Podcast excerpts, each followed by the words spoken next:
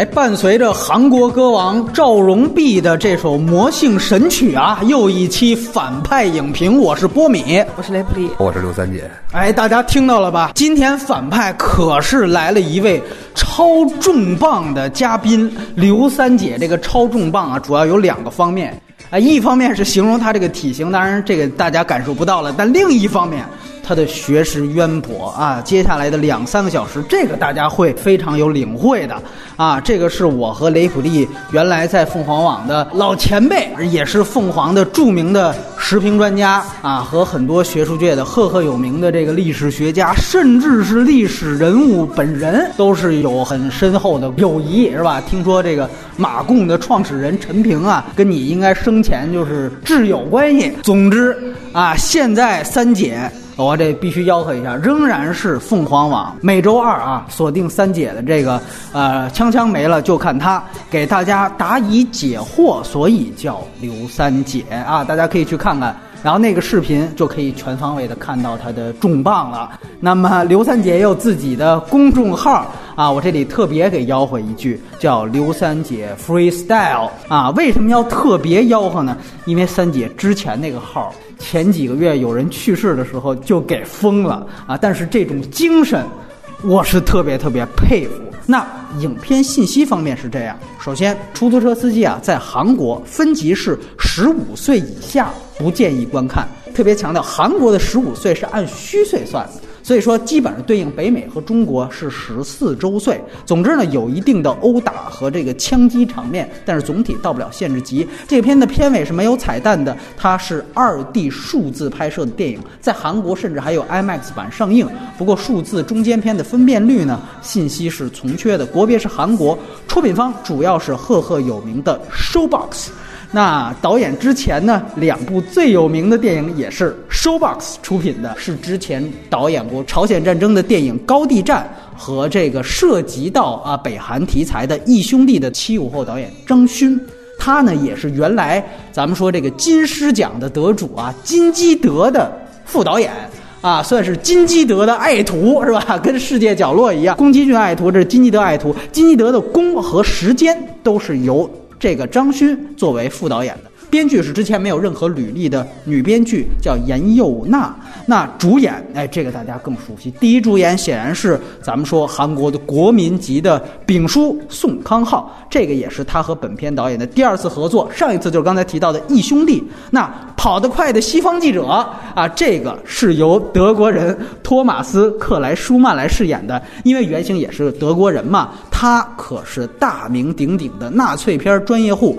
他的成名作就是《钢琴家》里面良心发现的那位纳粹军官，后来又演了希特勒最后十日的帝国的毁灭。那这个片子还有其他的面孔也介绍一下，比如说演光州老司机的是刘海珍，另外小鲜肉是刘俊烈，反派特别提及一下是崔奎华。挂相的恶人长相，堪称是韩国的陈奎安，有没有啊？非常像。首映日在韩国是八月二号上映，成本一百五十亿韩元。这个和人民币啊，一七年九月份的汇率相当于八千七百二十二万人民币左右，其实比较大的成本啊，在韩国。那么它的票房，因为我们知道韩国的票房是按人次来计算的，基本已经在韩国的院线下映了。它的总人次在院线总人次是一千两百一十八万人来观看，这个是韩国现在总人口的四分之一啊。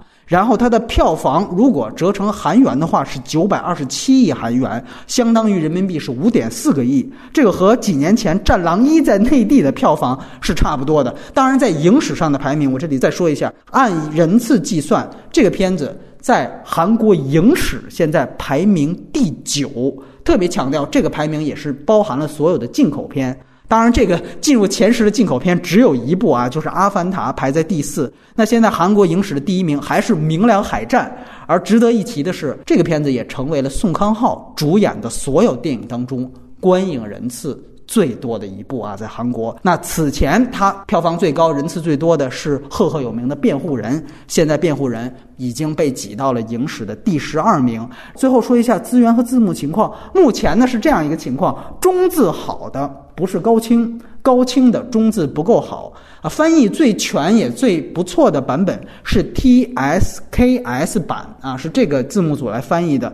另外呢，还有外挂中字的，但是那个外挂中字，你注意，像片尾字幕信息这种，它就全都漏译了。在打分之前，我要对提供上述所有韩国信息的一位我们的听友笑鱼表示一个鸣谢啊，因为以上很多的信息都是人家从韩国的网站上帮我查到，而他能听懂韩语，所以他也告诉我，这个 TSKS 的韩语翻译是这些版本里面相对比较准确的，所以大家可以放心下载。这里我只挑一个毛病，就是他在介绍这个德国记者的时候，当然他说到的是 Germany，但其实他准确的应该翻译成是西德。这个是比较关键的。接下来我们可能会在真正谈及电影的时候谈到。接下来我们就进入打分环节，重磅嘉宾三姐先来。谢谢波米。昨天我看的就是那 TSKS 的那个版本啊，特意下了一个。看完了之后的话呢，就一个感觉，就是这个电影本身啊，它对我的触动其实是不大。如果说我们现在用十分制来去说的话，我觉得它应该是个及格分六分。呃，那你推荐不推荐呢？嗯，这个片子的话，我觉得啊。应该给就是九零后推荐，尤其是说平时你看韩剧，然后看的是另外一套的，他能够去看到韩国的另一面。这个东西的话，对于咱们说这部分孩子来说的话，其实是有非常大的帮助。像我这个年龄段的这些人的话，说实在，看这个东西，它的触动确实是有限，因为我看过更精彩的东西。那你待会儿就来说说更精彩啊！今天得照着疯了聊啊！来，我们听听雷普利啊。我给这个片子打到七点五分。我觉得抛开题材来说，它其实是非常扎实、圆熟的一个通俗叙事的故事。然后人物弧光是非常非常的漂亮。然后表演的这种精彩程度又最大程度的完成了这个人物的弧光。呃，这个好像就是诺兰当初信誓旦旦说的，要表现历史大事件背后的个体人物命运。我反倒在敦刻尔克里面看到。在这个里面，我看到了，我觉得这是《尔克》里没看到，对对，我觉得这是戏剧的胜利。我不管电影能不能展现真实，或者是能不能直接的改变这个世界，但它其实是我觉得让一种集体的情绪得以释放。我觉得这个已经是一件善莫大焉的事情了。在推荐方面，我第一推荐给所有人，第二我推荐给所有入行的新手编剧。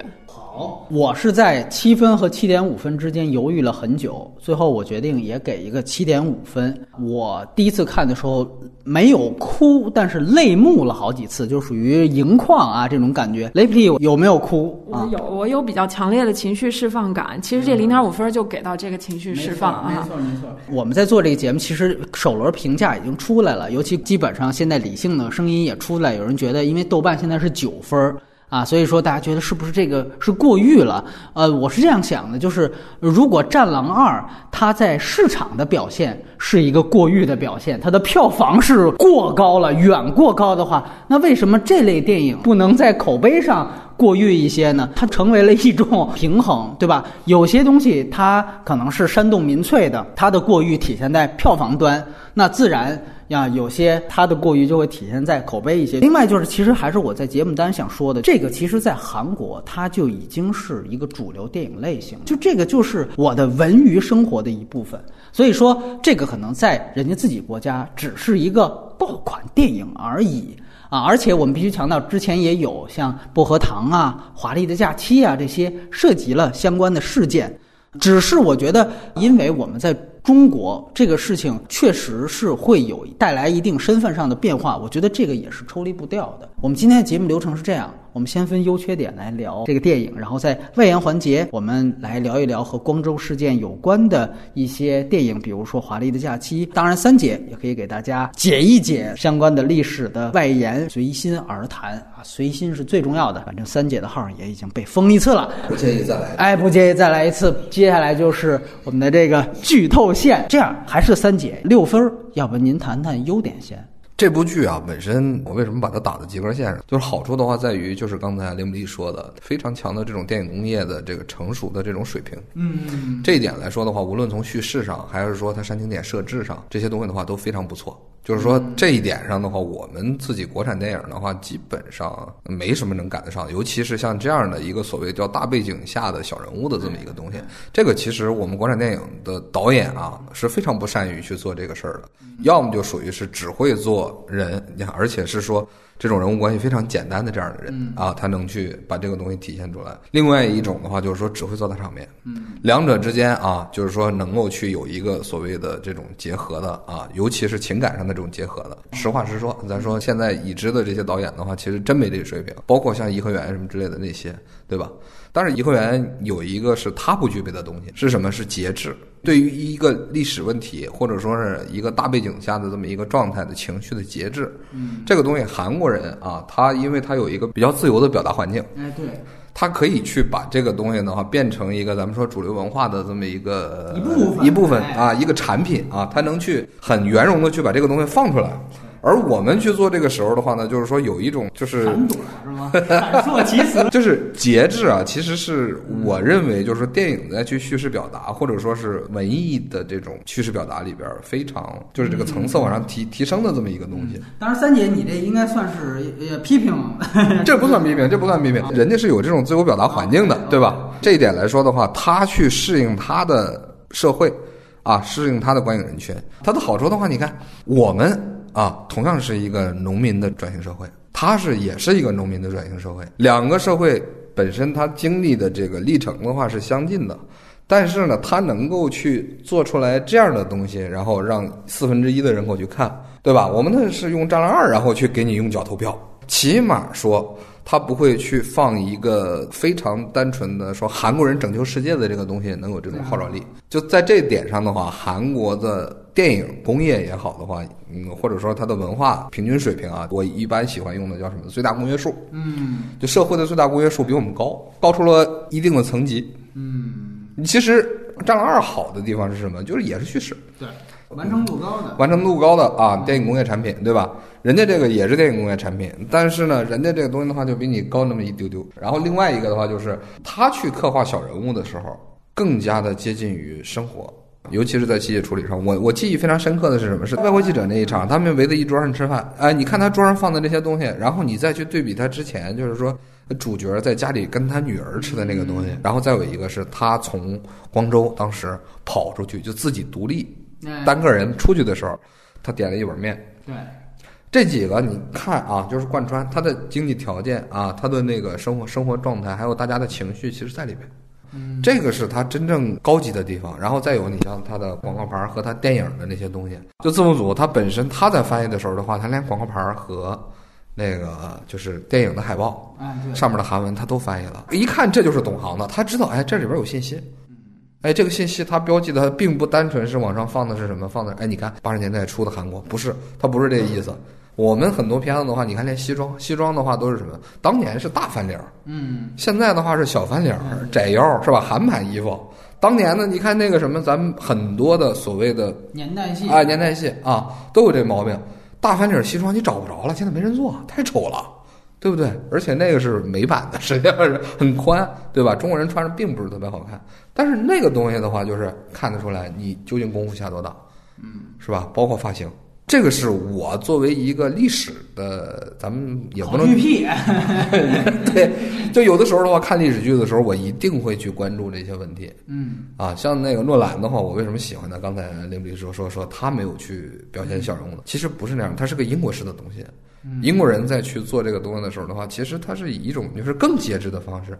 我什么都没说，比如说老头是个瞎子，对吧？瞎老头上那个地方也能去告诉你，哎，你们没关系，没关系，你们是我们的孩子，怎么样，对吧？他实际上他把他所有的这种英国人的这种气质啊，他用非常节制的暗示的方式，你看得懂的看得懂，看不懂拉倒。嗯。这个韩国也有他自己的方式。韩国是学习了这个东西啊，他在这个上面的话，他把这个东西学习了。但是韩国人本身本性是很张扬的。嗯，我对于韩国这个民族其实从来没有好感，我一直觉得他们是群傻逼。这直说的啊，就是说我我对于他这个民族民族性来说的话，我接触过很多。我在俄罗斯的时候的话，跟很多韩国人的话也交过朋友，就说我对他们从来没有任何的个人上的好感。他们的性格的话非常的奇怪，但是他们在去接受就是西化的这种文明的时候。把一些东西的话，真的是洗掉了，嗯，或者说他真正的就做到一融合，他就做事儿的时候，咱说做人是一回事儿啊，做事儿是一回事儿，人拍片子是一回事拍片子是一回事儿，对，而且拍片子他那群观众的话，他买这个账，那就说明这些人层次够高，他能去看得懂，或者说他愿意去看。而我们在这里边的话，你现在你去放啊，比如说前段时间我写过一篇影评啊，这我属于是学历史的，然后去玩票《修真道二》。嗯，《修真道二》里边的话，我坐在电影院里边，我当时去看了一场，那我周围全都是小小男孩、小女孩啊，带带着情侣，然后在那儿看。然后有人就在那问说：“瘦马是什么东西？嗯，这个这个为什么要把天启皇帝搞这个宫廷阴谋等等这些东西的话，就是他的智商的低，逻辑能力的那个低，让你觉得就令人发指。我可以说，电影是一个带着非常强烈的娱乐功能的东西，但是你坐那儿去看的时候的话，其实它跟看一本小说没区别，你得带脑子看嘛，要不然你坐在那儿一个小时、两个小时的话，在干嘛？但是我们很多的观影的这部分人的话，其实就是这样的人。他脑子里边什么都没有，他是一群傻逼啊！刚才我说韩国人是傻逼，更可怕的是说中国人比他们还傻。听到没有？我们这就是奔着风来的啊！个人观点啊，优点我已经说完了啊，先把自己先贬一通，对吧？包括我也是，你就在座我们三个人都是中国人，其实这些毛病，刚才说的这些毛病的话，我们都存在。各种各样的偏见啊，农业化的这种东西。但是韩国的这个，它就有一点是说，它平均水平提升了。OK，别的没了啊！哎呦，可算说完了。来来，雷普利，来，是不是能火力压制我觉得这个片子最大的优点，它其实是导演在选择这个叙事策略上面的一个精准和正确，以及人物塑造上面的成功。一个历史事件，其实它的切入点是非常多的，而且它的叙事策略其实也可以有很多套，但他选择的这个就非常精确，从一个社会层面里面的一个小人物进行一个切片切入，然后并且在整个叙事过程中一直都聚焦在这个人物身上。我觉得他在做经典叙事套路的这个方面做的比《摔跤吧，爸爸》要好，呃，更加扎实，更加严谨。它其实是一个比较传统的三幕剧的一个结构，那么主要就看他如何去填充这个内部的情节，然后节奏感是不是能做出来，而且每一幕的情绪的转折是不是充分，能不能把观众的情绪顺带着就挤压出来。那比如说他在这个前面填充这两个人的就是记者和司机的关系的时候，利用了很多这个语言不通的障碍作为一个。梗，然后来衬托他们俩的人物冲突，那其实是没有出现纰漏的，而且就这中间还有推进情节的功能，比如说那个 business 这个梗，哎对对，哎，这个我觉得是很巧妙的啊，很巧妙的一个梗。然后在这个人物塑造上面，呃，设计了大量的针对于这个出租车司机的细节，其实都是为了完成他的这个人物弧光，比如说饭团，对。买鞋，然后看车上的照片儿，包括结尾那个系蝴蝶结等等，而且前后都是互文的关系，就这个也是一个很聪明的编剧的做法。就连这个车子熄火，这按理来说应该是一个巧合，他也在前面有了一次这种铺垫。然后我其实最喜欢的是最后结尾消失在街头的那个大学生，就是他老了以后乘坐他车，然后他。给那个大学生送那个书，结果这个大学生就消失在了街头。我非常喜欢这一处闲笔，我觉得他其实就是又把这个人物的弧光向前推了一步。就他其实对学生这个群体也有了另外一层很特殊的别样的情感。然后他还暗戳戳的点了一下题，哎，我觉得这个安排也是一个非常聪明和在经典套路下非常用心、非常细腻的一种处理方式。特别是刚才三姐也说到那场吃饭的戏，我觉得这场戏实在是太好了，它恰恰好的放在了整个这个影片正中间的位置。第一，它承上启下；第二，它给整个片子的情绪做了一个舒缓，但马上那种恐惧的情绪又加强向它扑来。然后中间还有这种对文化差异的这种调侃，然后韩国小市民心态的展现。最重要，其实它铺垫了这个年轻学生的死亡，它其实又是一处死亡的铺垫。包括他选择的一种调度的方式，其实它都是一个教科书级别的吃饭戏，里面塞了大量的具有功能性的关于人物、关于情节的种种。的细节，我是二刷之后回头又专门挑了这场吃饭的戏出来看，我觉得非常好。还有一个就是这个人物嘛，塑造的确实是好。其实他就是一个普通的老百姓，他的视角跟我们的视角是高度重合的，他天然能让我更容易的进入到这个环境里面。可是他的难点就在于这种小人物他太大众了，编剧稍不留神就非常容易的出纰漏。就如果他在这个人物上做的稍微有点出入，他就很难在整个戏中，然后能稳住观众的注意力和情绪。尤其是他从开出这个光州到调转车头回去，中间这整个的决策过程，其实很替这个编剧捏一把汗。最后他非常聪明，在这里面植入的意识形态，并不是家国，并不是任何这种唱高调的东西，而是一个底层人的良心和他最朴素的职业道德。啊，这个我就觉得确实是 hold 得住，所以我有说服力，有说服力嗯。所以我有时候也在去想，就是这样子的事情，如果放在我们的编剧手里，是不是有可能会脱缰？我觉得有可能，因为编剧也是人，他其实身上也有一部分不可抗拒的集体无意识。啊，就是饮鸩私货，就对角色扔人家。对，就这个东西稍一不留神，一顺拐，很可能这这个植入的意识形态就会跑偏。嗯啊、这个我觉得很重要。但这个记者的弧光，我觉得稍微有一点点弱啊，啊他没有这个司机好，但是他们俩的人物关系也其实是有一个弧光的，也是一个转变。啊，然后不仅如此，他在扎扎实实的完成了这组人物关系之后，其余的这个配角也给了一定的关照。我注意到那个女房东，呃，后面她有这个对反转，其实她表现的是对小人物的一种理解和同情嘛。嗯，还有这个光州司机的群像，我觉得也是做出来的，而且。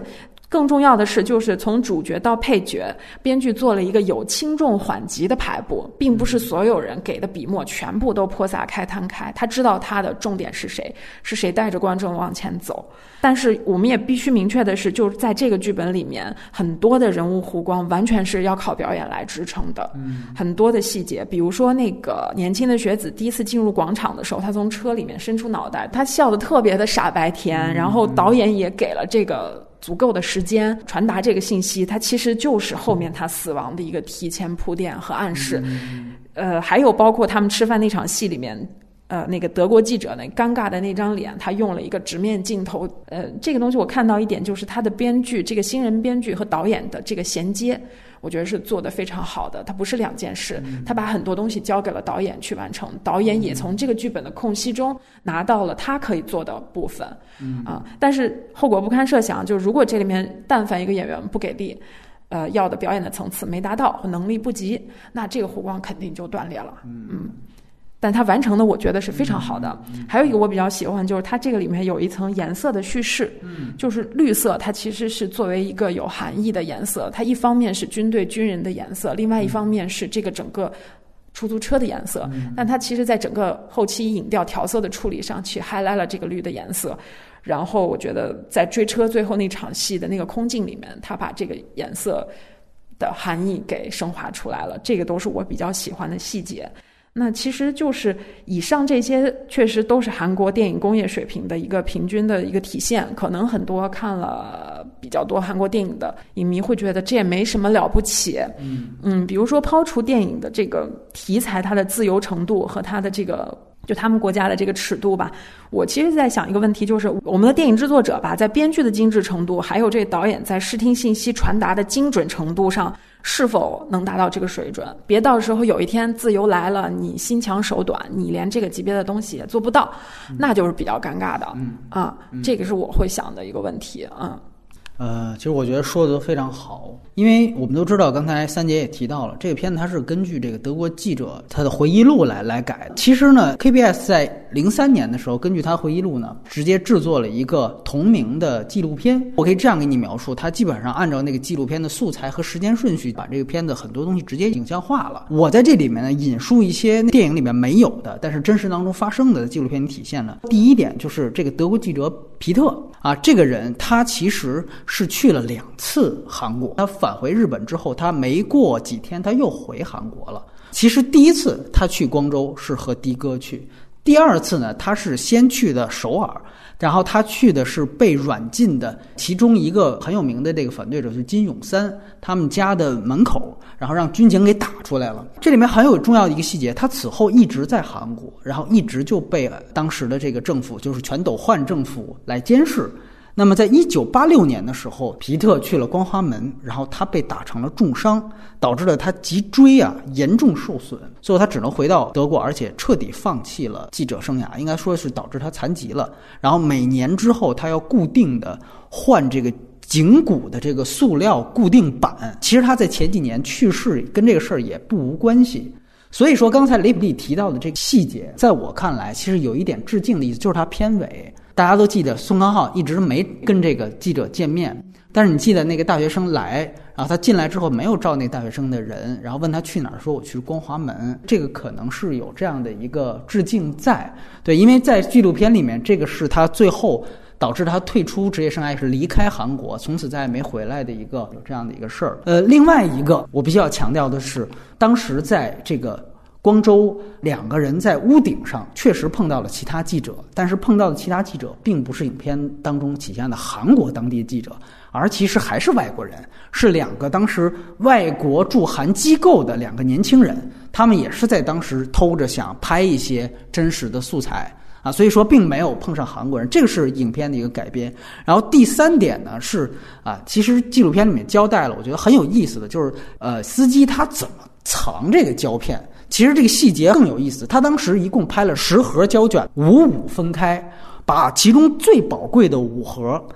就绑在了自己的腰上，就有点像咱们这边的水客绑这个 iPhone 从香港过深圳一样。哎，它是这样的一个方式。然后另外五盒呢，就是藏在了后备箱里啊，藏在了一个稍微好找一下。他就想着，如果让这个搜查队啊搜着了，那就搜着了，你就把这带走，你就算你得逞了。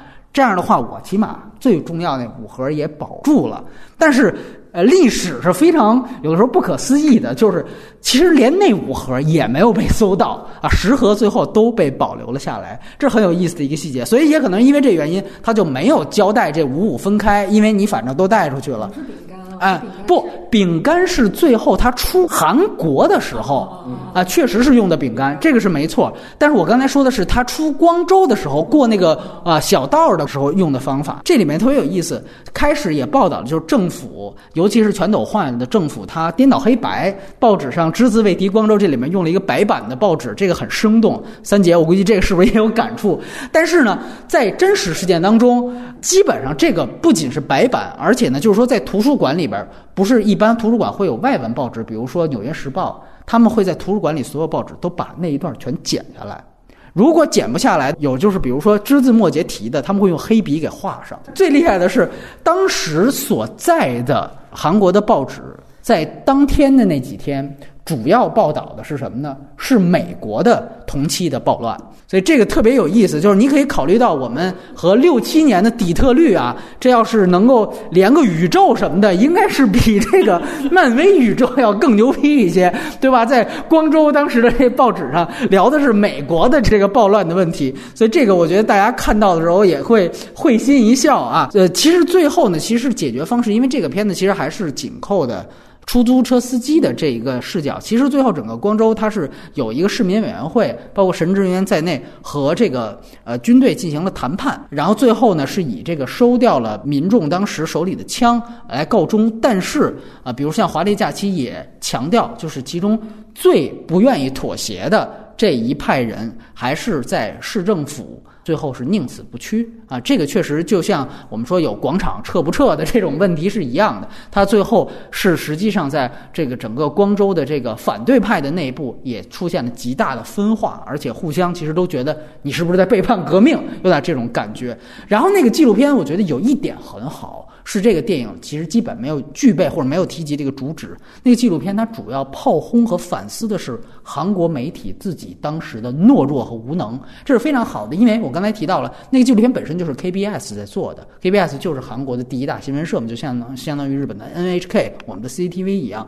那当时它其实只是有一个抗争事件，就是当时韩国的报社记者有一封集体辞职信啊，他们当时写了，就是说我看到人如狗一样在地上被拖。拖行，但是我们却无法报道，这个我觉得有愧于人民，所以我们所有人集体请辞，是有这样一封信的，确实是有印好了没让发的报纸，但是这个样品其实后来被这个德国记者带出了光州，也带出了光州，而且贴在了首尔他的酒店的大街上，啊，这个都没有被提及。KBS 在这个纪录片的最后，他其实做了一个很深刻的反思。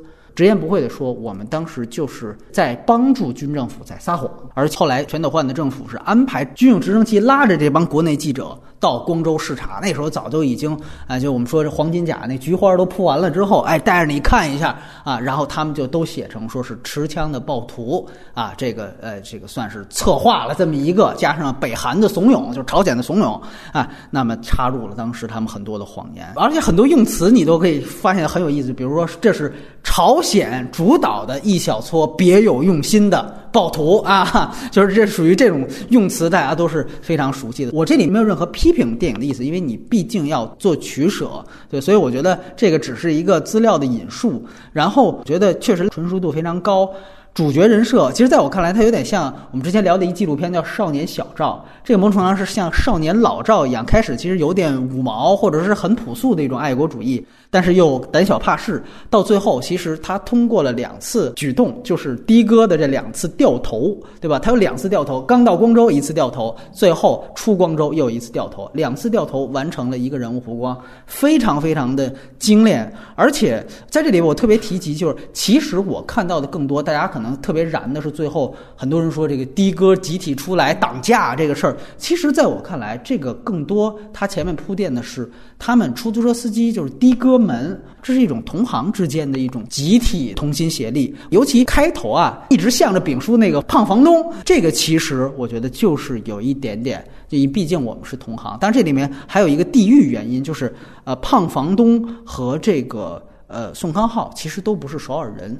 而他太太其实是正儿八经的首尔人，这个呢是还是刚才我们提到笑鱼，他因为会韩语，这里面完全不同的口音，咱们外国人真是听不出来。这里丙叔他说的是叫庆尚道话，然后这里面所有的光州人一律是全罗道方言，但是除了有一个光州角色说的是标准的普通话，就韩国普通话是谁呢？就是那个本地记者。这个也非常真，因为新闻媒体嘛，就跟中国要求一样，这普通话得标准。然后这里面另外一个唯一说过普通话的，就是开头灭了丙叔威风的那个房东太太。所以你通过这个，你就能明白，就为什么这个胖房东向着自己的同行，就实际上他就是倒插门。如果你要是不了解这个地图炮，你可能觉得这是不是也是主角光环？其实不是啊。这里我再插一句，你知道那次我们雷比聊完。皮绳上的魂之后，呃，也有西藏的同胞看到留言，他就说那个电影有点不太专业的，就是三种方言混着来，他觉得非常不适应。对，所以我觉得这个可能是呃，确实只有当地人才能够看到你是不是准确的一个梗。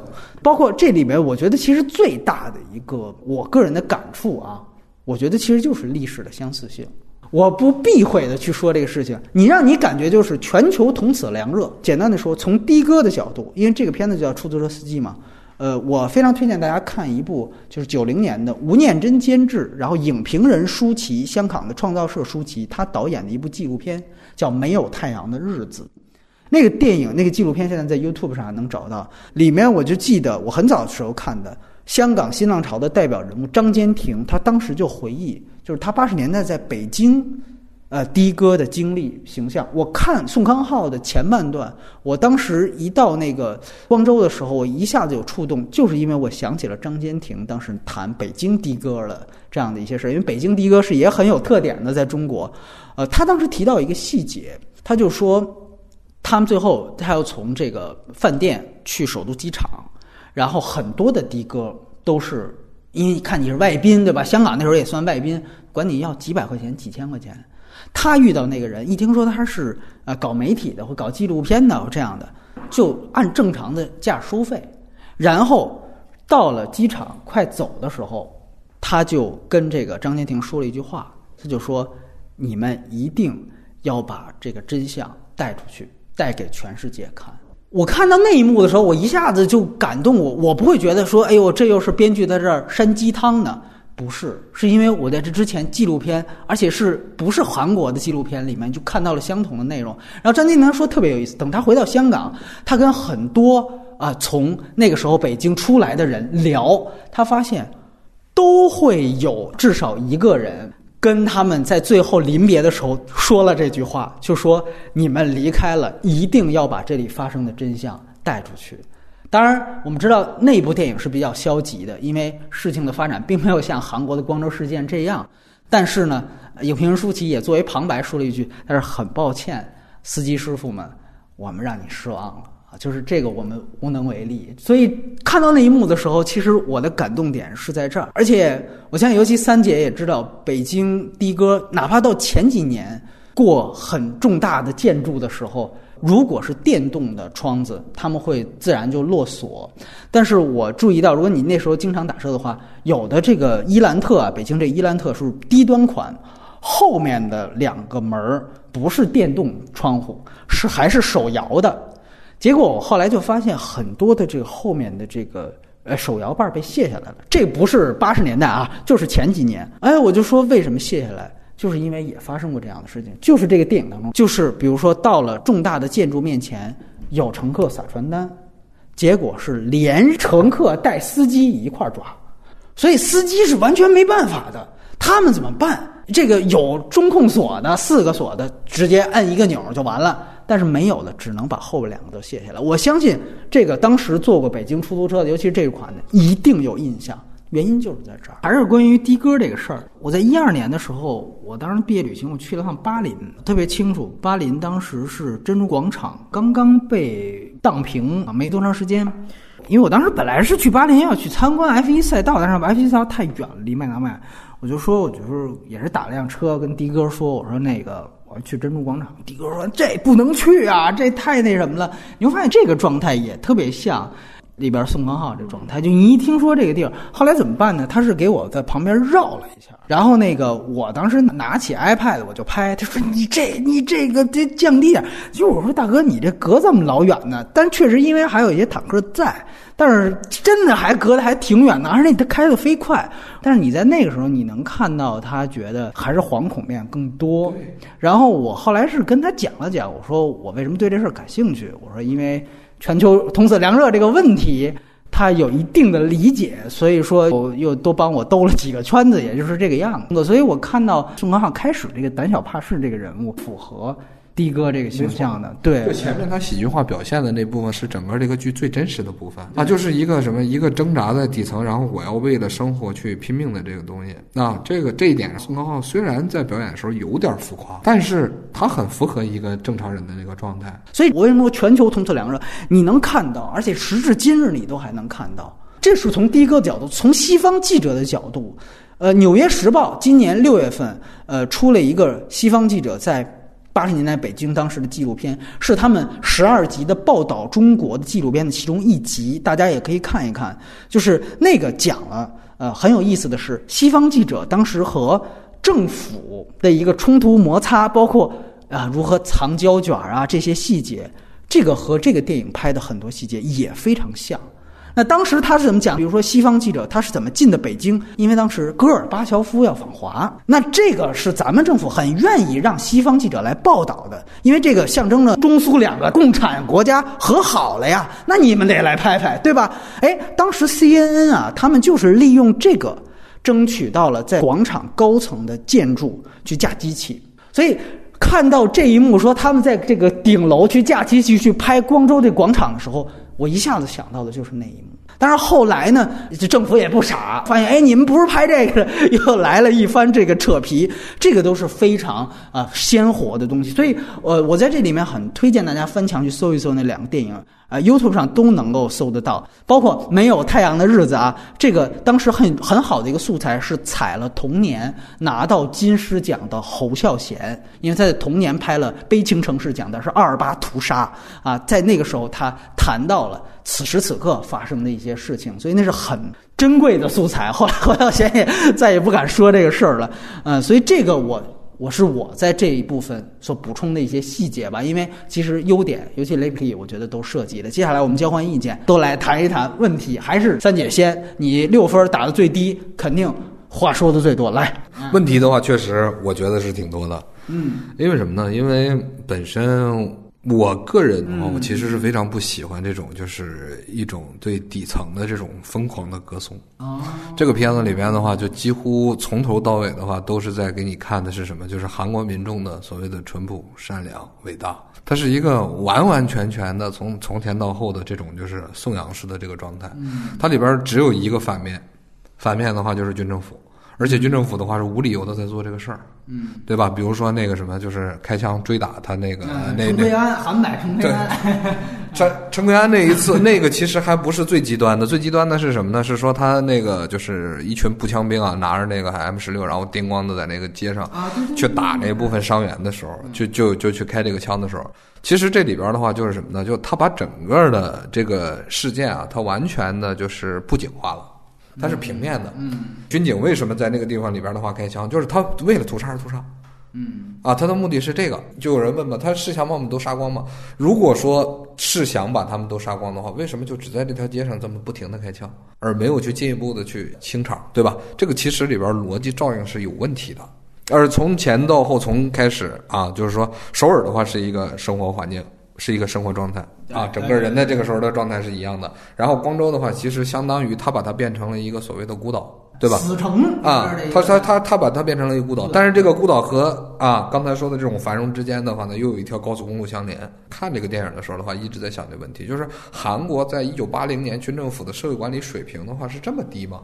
就是说，他完全没有去顾虑整个的这个之间就是隔断交通，只是需要在这个地方设个路障就可以了嘛。对，从纪录片里面这个德国记者拍的素材来看，真是这样。所以它就是一个管制水平的问题。对对对，就是因为那时候全斗焕刚刚上台嘛，他还不是总统呢。对，就是在技术上来讲的话呢，他实际上的话告诉我们一个什么样的问题，就是说人还是在厉害，还是咱们厉害。呃，也对，这也是个结论。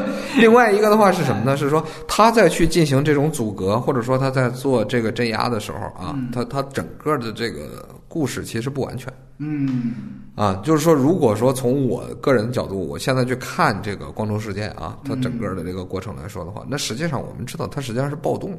它跟那个什么不一样，它跟说说就是我绸寸铁不一样。哎，他的他的展示，他所谓的那种展示，说什么说说是满街都是那个游行，那不一样。他实际上的话是拿着枪打的，他不是非暴力不合作。没错啊。韩国人也不是这样人，说实在的啊，他们他们也不是这个状态，所以他其实是一场真正的说说暴动。这里边有没有北韩支持呢？好像也有，获取武器好像就有这个渠道，是吗？是好像是有这个渠道你。你看了资料了？这个我只是记得好像瞅过那么一眼啊，这个我不敢确认啊，因为什么？因为本身这个玩意儿的话是说不清楚，呃，因为什么？因为他在去就进行这个冲突的时候，他并不是完全非暴力的，所以我不能把它就是你刚才说说全球供赐粮热，我觉得那个不对啊，因为我们那跟底特律很像嘛，对吧？啊，对对对，毕竟不是一样的国家。就是说，我们说我们当时很大的一部分情况的话，其实不存在这东西的，在道义上这是两回事儿。本质上，我认同，可能出租车司机他可能知道这场运动它不是一个个人对抗体制的啊，这群人他确实拿起了武器，那怎么办呢？哎，我找出租车司机这样一个形象，从首尔来出租车司机形象，这个角度总是个人对抗体制吧？所以我觉得他是从角度上仍然去明确这样的一个态度，因为这个态度其实是。我觉得大家都能够认同，是博取包括我在内的这个公约数的认可的，嗯，所以我觉得这个是他还算题材上，你也说讨巧，但是也算是题材的胜利吧。然后另一方面来说的话是说，呃，刚才说的它里边的一部分的解释，就是人的解释，人性的解释，他每一步推进太自然了，人没有那么简单，对吧？就包括我之前了解的，我跟一些就是当时的咱们的亲历者的聊的这个情况来说的话，那就没有那么简单，不是说。呃，老百姓就非常的善啊，嗯，所有的这个善良的话，都可以把所有的词汇的话都聚集在你身上，对吧？没有那么二二元对立，善恶分明。对，它不存在这种二元对立和善恶分明，对吧？里边每一个人，咱们说，在一个大的像社会运动的这个背景下啊，每一个人的话都会受到气场的影响。你像你刚才说的说，嗯，里边一些司机，他们本身会对这个东西的话有一种憧憬或者理解。嗯，甚至支持，行动上的支持，这个我知道很多这种例子，比如说藏人啊什么之类的。但是这个东西的话，不是由这个影片里边这么顺理成章的产生的。嗯，就比如说我在经历过这样的一个过程，我开着车去，然后到那儿以后的话，我发现，哎呀，这些人在挨打了，是吧？他像白莲花一样，他就无理由的然后被人揍了。揍完之后呢，有很多死伤，死伤之后的话，然后我思想就转变了。好，我现在要这样，它不是，它里边有更激烈的冲突。这个东西的话，它里边是没有展示出来的。我是觉得啊，刚才雷布利说他很自然，我已经三十五了，我看这个东西的时候的话，我认为他其实里边还有一个逻辑缺失。不要命没那么容易啊！像我这个，我孩子那么大，他闺女十一岁，我儿子八岁，你让我去干这么一件事儿的时候的话，我考虑的没有这么简单。你触发我去做这个事儿的时候的话，不会那么轻松。而韩国，你刚才说的零三年他们拍的纪录片里边那个东西更立体。所有的这些人的话，你比如说你刚才举的那个例子，就是记者，韩国的记者有没有冲在前面？韩国记者是没有的。为什么没有？韩国的本身社会结构，它的上层的话跟美国是很相近的，记者、律师和那个是公务员，那还有教师这几个，那实际上还有医生，这都是高级的？精英阶层，他是完全的社会精英阶层，他为什么要去往往前面去冲冲锋陷阵去干这个事儿？它里边的话，他所受的损失要比这个底层的这部分人要大得多，对吗？所以他，你去再说去展示这个东西的时候的话，在这个片子里边，其实就是说把里边的一部分的恶，然后变成了善，然后给你展示出来。我现在要拼命，我也要去参与，我要怎么样？然后我去给你去印一张那个咱们说那个报纸。这个东西的话，是我认为它最大的毛病就在这儿，就是说它完全设计的一个二元对立，就类似于说样板戏，当然它的水平要比样板戏高。它的叙事的话更去贴近底层，但是同样的，这是一种媚众，就是像韩国的这群傻逼说：“我操，你们是最伟大的，我是最烦的，就是这个，这个东西是延安文艺座谈会类似的东西，告诉你的话说，底层的民众无论是在道德上、文化上，还是说审美上，都他妈是高级的，他怎么会高级呢？大部分人在里边的话是被裹挟，然后去参与的，参与的过程中的话，用一种。情绪在情绪场里边的话，去被塑造，然后里边的话呈现出来所谓道德的这种闪光点，而不是说本身他自己在里边的话，他去理解了我要为什么要做这些东西，那是另一回事儿。我反对这种表述，他把所有的革命浪漫化，浪漫化的革命的话，恰恰是害人的，甚至说他妈就是杀人的。这就跟拍一个战争战争片是一样的。比如说你看了《战狼》之后的话，你会觉得我操，我他妈现在就应该扬为抑郁。这个东西是有害的，但是同样的是，这种东西也有害。他把所有复杂的人性的问题的话去简化，简化成了一个顺理成章的公式。谁说底层民众的话天生道德上就有优势？谁说当年在广场上的时候的话，就是他妈老工资连的那群人的话就没杀人放火呀？不是这样的。导弹想烧的话，他没少干，这就是现实啊。但是问题这里边的话，他去把这个东西的话变成了一种颂扬。一种单方面的单线路逻辑的这种颂扬，这他妈太有害了。我们作为知识分子去看待这个东西的时候的话，起码应该有这个批判的态度。哎，那你应该给五分啊，应该。它本身它及格是在哪儿？它对于一个社会来说的话，它是配匹配的。所以我刚才说它好的时候的话，它跟韩国社会是匹配的。韩国社会的话就是这么一群傻逼。美国社会并不是这样，因为美国人对于政治不关注，韩国人和中国人的话对于政治关注。所以这个题材的话，它有这么大的那个吸引力，但是他对于这种政治的关注发自于什么？发自于一种民粹的本能，它并不是真正的觉醒，或者说民智已经开了，它不是，这是有差距的。他对于政治的参与什么之类的这些东西，为什么刚才你在这说说全球共此良热？我不同意，就在于说什么？就是我们当年发生那个事件的话，它本身里边就掺杂着刚才说的这种不成熟。那不是也是全球同存粮肉吗？但问题是这部分的话，你不能拿底特律来比。美国人的话不一样，他是成熟的，他是有种族的，对吧？没错吧？然后另一方面里边还有共产党，还有美共。你不是说也有北韩的参与吗？对不对？这个东西的话，就是我不确认啊，我只能说他在物质上有支持。但这群人的话，你觉得他跟北韩一样吗？他不一样，他确实不一样。我反对的东西的话，就是这个，并不是说我反对对于光州事件这个东西的话，去给中国人去展示。中国人需要去看这个东西。因为你如果不看，永远民智开不了的。但问题是我们不能说一边倒的去夸他，你去夸他的话是非常可怕的一个事儿。因为本身这个民族已经太多傻逼了，往任何一个方面引导的话，都不是说他去走向现代化。这个真心说，韩国最后民主化之后的话，它出现了很多所谓的就是什么，就是特殊的这种状态，这是跟他的这种就是民众的这种状态是有关的。为什么总统说是下了青瓦台就进监狱？这就是他这个国家本身自己塑造出来的一个畸形。难道我们也去去最后的话就往这个上面来吗？就有了它就行了吗？然后也往那个地方去吗？这绝对不是一个就是合理的这么一个结果。反正我我不想看到这样的结果。真心说，所以你你的逻辑是说，就是因为其实出租车司机这样电影太多了，所以导致了韩国总统一下台就进监狱的这样的一种畸形社会状态。他两个之间的话是说有共同点，就是说他的社会的话有一个明显的就是这样的结构，这个结构是固化的。军政府时代是这样的，他现在也这样。他们的情绪被引导，可以往这个方面引导。当年朴正熙时代提出来的是什么？用韩国人的血去换美元，要爱国，所以你看那里边宋康昊的话忠诚，对吧？就有点像日本的那个所谓牺牲报国，因为朴正熙本来就是满洲国的军官学校毕业的，他在拿这一套东西去塑造这个国家。你想想，他这种塑造的话，到了结果是什么？是说，当他最后把军政府消灭掉了。换了一群人，他能选出来什么东西？金永三、金大中。当然，这个这个太远了，因为这个可是第五共和国刚刚开始的时候，这个电影发生的八年之后才是没错。第六共和国开始，对不对？非常有意思的就在这儿。我们大多数人在去看待这样的社会的问题的时候，对于电影所展示的当时的那种心理状态，看不到里边的这个成绩性。你比如说八九年的时候的中国人是什么样？经常会去拿一些关键词去塑造他们，淳朴。开放，拿这些词汇然后就放上去。那个时代的话是所谓思想解放的时代。那我我就举一个例子啊，在那个纪录片里边的话有，就是有两个外地来北京的那个学生拿着墨水瓶扔到了毛的像上。这个你有印象吗？这个事件？当然了，这最近不是还采访他们来着吗？嗯，然后有一个幸存者活然后这两个人的话被广场上的学生扭送到了派出所。对对对，就说他们自己本身在觉醒的话就是不完整的。我要说的是一个相对更有点乱啊，就是说相对宏大的这么一个命题。主要你这个都属于是外延环节。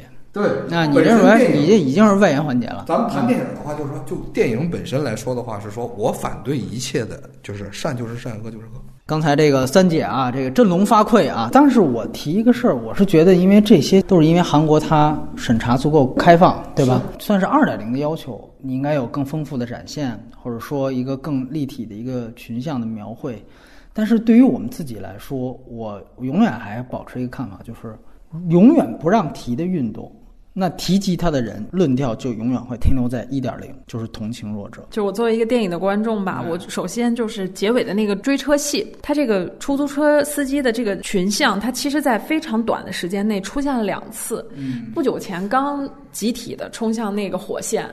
这是一次大的，等于说他一个梗在很短的时间用了两次，到第二次的时候，我实在是这个情绪就没有之前第一次那么强烈了。我觉得这个在编剧上可以更好。第二次我觉得属于强煽情绪带节奏的这么一个感觉。是不是说后一个就是在高速公路上的话，他们去阻拦的这个事儿的话，在纪录片里面有？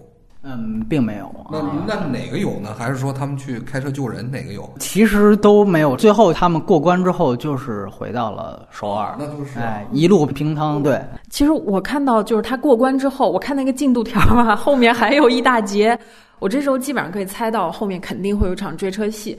因为出租车在这个片子里是一个巨大的道具，对，非常重要道具符号，他都要做足了这个关于出租车的这一套游戏。那后面有一场追车戏，就是顺理成章的事情。但前面不久刚有一次，那这两个衔接，我就会觉得让我在情绪上有一点往下掉的感觉。那么另外，其实是我比较迷惑的问题，怎么讲？在一个仿佛已经在韩国的主流舆论里面盖棺的历史事件面前。这个导演和编剧他选择的价值观和立场是非常清晰和鲜明的。呃，叙事策略也是一路顺着这个价值观选择去走的。我觉得他这个叙事策略的选择，在这个片子里算是自洽的，但是整个历史事件，我们撤一步看，其实是有思辨空间的。这就是我比较迷思的事情，因为我也不太懂这个历史方面的东西，所以我就比较疑惑两点。第一个是在一个城市，它陷入一个无政府的这么一个状态的时候，无政府状态其实是有一种恐惧情绪的。在这个片子里，这个恐惧情绪是缺失的。他只在这个加油站这场是去强调了这个全程无政府状态下，连加油都不要钱。但这这是真的啊！但这个细节的处理，它的调性是喜剧的、轻松的，而且是功能性，为了衬托人物的。对这个情绪，我觉得其实是缺失的。另外一个就是关于暴力反抗这个事情，那这里面就有一个问题，就在于第一。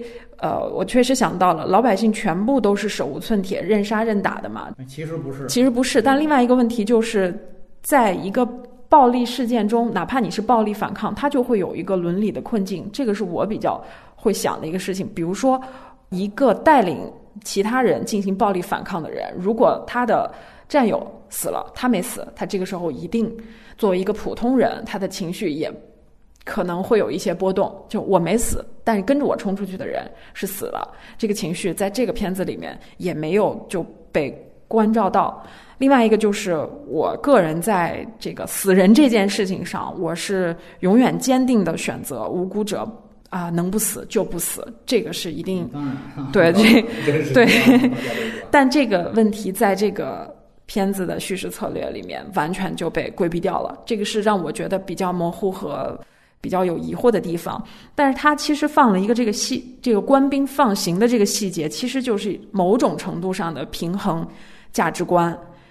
这也是我在这类事件里面会想的一个问题，就是可能开枪的人和学生，他们大部分是同龄人，甚至有可能是认识的，或者是一看对面一个年轻人十八九岁，那我是一个士兵十八九岁，我向他们开枪的时候会有一个什么样的情绪？那这个东西就是在这类事件里，我是无法回避的一种本能的关于人性的一个迷惑吧。那导演很聪明，他就用这么一个梗。解决了戏剧性的问题，然后以点带面，好像关照到了军政府这一面，这是一个聪明的做法，但是我觉得不够，会让我觉得差一口气。这个官兵放行在前情里面没有任何的铺垫，等于说是用一个强设置的巧合反转了这个结局。那我明白导演的用意，我我大概能知道他选择的立场和价值观。但是对于这个硬的反转，我把它放作一个缺点。对，因为这是不存在的，这也是啊设置的一个是吧？戏剧上设置的，这个可以理解。是这样，他一看就是觉得，如果真的像真实事件发生的，一搜啊，发现没什么就跑了，大家肯定会觉得。这太假了，或者太平了，因为它毕竟是个商业类型片，它需要可能十五分钟一危机，所以这是危机设置的。我在这又要设置一个杜撰一个危机啊，但我又没想出一个更牛逼的，所以只能哎，咱们来一良心发现吧。尤其是在这个剧的后半段啊，就是说在开枪之后，开枪之之后的话，其实他把呃很多的不同的就是身份的这个人，其实都洗白了，就是韩国还是好人多。他其实里边的话有这么一个预设。这样的话，才能更好的去什么去吸纳这一部分就是观众，这观众的话才能完完成共情，因为毕竟韩国是一个义务兵役制国家，大部分人其实是参过军的，他能够去很容易的去把这部分人吸引进来。还有一点问题就是这个结尾，它结尾其实是用一个字幕交代了这个新闻素材被带出去了，然后国际上面看到了这个事件的真相，但我其实蛮想知道。带出去这个新闻真相，这个结果对整个这个光州事件的推动作用，具体落实到了什么地方？如果没有的话，那这么多人冒着生命危险保护这个新闻自由的这个价值感就没有被足够的放大。呃，所以就是因为确实是没有用，就像 Tankman 有用吗？没错，没有用。但是它就是真实影像，真实影像本身就是意义。嗯。对吧？听我说完，就是我觉得在这个通俗叙事的考量里面，我其实蛮想看到的是小人物在大事件中间连锁的蝴蝶效应。我觉得这个东西如果去辐射开来，对前面所有整个人物的这个动机，包括他们的死亡的价值，都是另外一种升华。呃，有违史实，那我也不知道该怎么处理了。但是我如果基于我个人，我就。蛮想去看到这种更大面的这种辐射。就是德国的这个记者的话，最后领奖说了，他哎，他把这个东西说了，就是说，其实他们。咱们说怎么说呢？生死的话其实是有价值的，起码在这个奖上面的话，照顾有人记得你们。他明确说说我记得你们所有人，对吧？对对。哎，这里边的话，他其实是用这样的一个方式，然后来照顾。但你说它实际上有什么作用？其实大部分的呃这种影响的话，你比如说就像列龙他们在那地方开演唱会，对吧？对曼德拉最后获释有没有什么作用？其实。你很难说，对对对吧？他只能说它是一个文化事件，然后最后它是个存在，嗯，对吧？它是个存在。我我这里还补一句，就 The Tank Man 其实它的作用其实是有的，比这个光州要大。它的作用是对于国外的作用特别大，对于后来红场上的学生都是印着这个 T 恤的。这个是其实是推动了苏东剧变的很多的。呃，应该两位都没看过《华丽的假期》，对吧？我没看过。呃，其实两位刚才的很多的说的点，呃，在《华丽假期》里面都拍了，所以这个我也不是说给导演洗白，就是说我们也得站在一个影史的维度，就是说零七年《华丽的假期》出了，而且我特意拜托呃笑鱼查了一下资料，《华丽假期》现在在影史上只是排名四十七名，在韩国的影史。但这个电影呢，我很推荐大家去看一看，应该是主流电影第一部就是正面的去，而且是以全知视角、上帝视角去拍五幺八惨案、去拍光州事件的。那这个电影，呃，你可以看到，尤其它前一个小时，我觉得它后一个小时比出租车司机问题还要大，还不好。但前一个小时，我觉得是非常非常牛逼的一个电影。它基本上要到了刚才两位提到缺点的很多的东西。你比如说，我给你举个例子，就是大家谈到军队这边的问题，他上来就是他就是飞机上的一场，因为我们都知道他投的是空降旅，那空降旅在飞机上他不告诉士兵，他就说现在这个国家出危险了，我们现在要去作战。然后其中一个士兵就问：“那咱们是不是终于决定要打北朝鲜了？咱们是不是就要落到朝鲜的土地上了？”然后士兵告诉他：“你别废话，这是高度机密啊，你别问去哪儿，你到时候执行就可以。”然后这时候士兵往那个呃窗户外头看，说因为太阳从左边出来了，这是往南飞的，不是朝鲜。就说了这么一句。其实你看军队这边都够了，就是他不断的在刻画。后来到了地方之后，也告诉你，这儿虽然不是北朝鲜，但是他们都是受北朝鲜蛊惑的，不断的在洗脑。它体现了这是有一个军队是因为它全知视角嘛，它它不是出租车司机一个单一视角。那么另外一方面，他就讲到了。这个学生里面，呃，包括光光州的市民里面，他设置了一个非常重要的一个角色，就是由安盛基啊，一个韩国有名的老戏骨来演的。他的角色是韩国原来退役的一个高级将领，这个高级将领跟恰巧跟这个空降旅的头都认识，所以呢，他们刚刚空降旅降落，还没真正实弹镇压之前，还去他家做客，这是会老友，然后当时就聊了一下这个情况。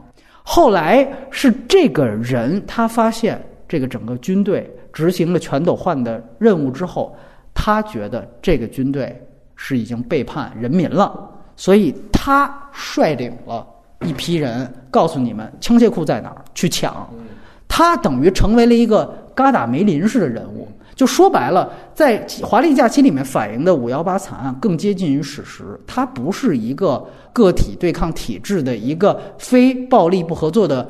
呃，民主化运动，民主化运动其实有一点点美化的意思，它其实是一次类似嘎达梅林式的一种暴动，所以我觉得跟底特律在这方面是更像，它是有武装械斗的。那么这里面其实就是有韩国的退役的高级军官参与，而且熟知军队类型，他们组织了一批人，就像刚才三姐说的，因为韩国人都服过兵役，尤其在那个冷战时代，那个还真的就是这就是大家都很认真的去服兵役，所以都有一定作战能力。那么这个时候。确实，再有一个高级军官退役的高级军官都是打过寒战的，那么一组织确实是具备一定的攻击力和战斗力的。那么他们在整个光州形成了一种对抗，这不是一个所谓的。那最后他有没有歌颂？他也歌颂了。他歌颂就是我们最后就牺牲了，我们是带着枪，我们像战士一样倒下。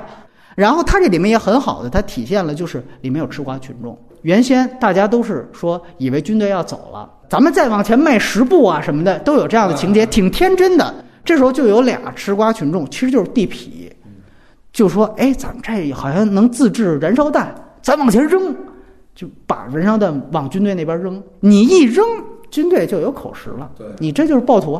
所以你看，在华丽假期里面，这些其实全都有。它的群像就不是单一的，而且我觉得这里最好的就是刚才雷比利提到的那个思辨，真的是有。它就是什么呢？就开始。军队有没有问题？他问题非常大，是什么？呃，主角所在，他们是看电影去了，然后有一群学生下学，正好赶上军政府当时还不是实枪实弹，但是用这个警棍去打当时的游行的大学生。大学生往回跑的时候，街道跑的时候，正好赶上一个中学生下学，结果这个军队就不分青红皂白，就一起打。结果这个时候就把主角弟弟。他们班的一个男生给打死了。这班原来都是吃瓜群众，不管这事儿。对。结果由于打死了这个，他们班集体就要暴动。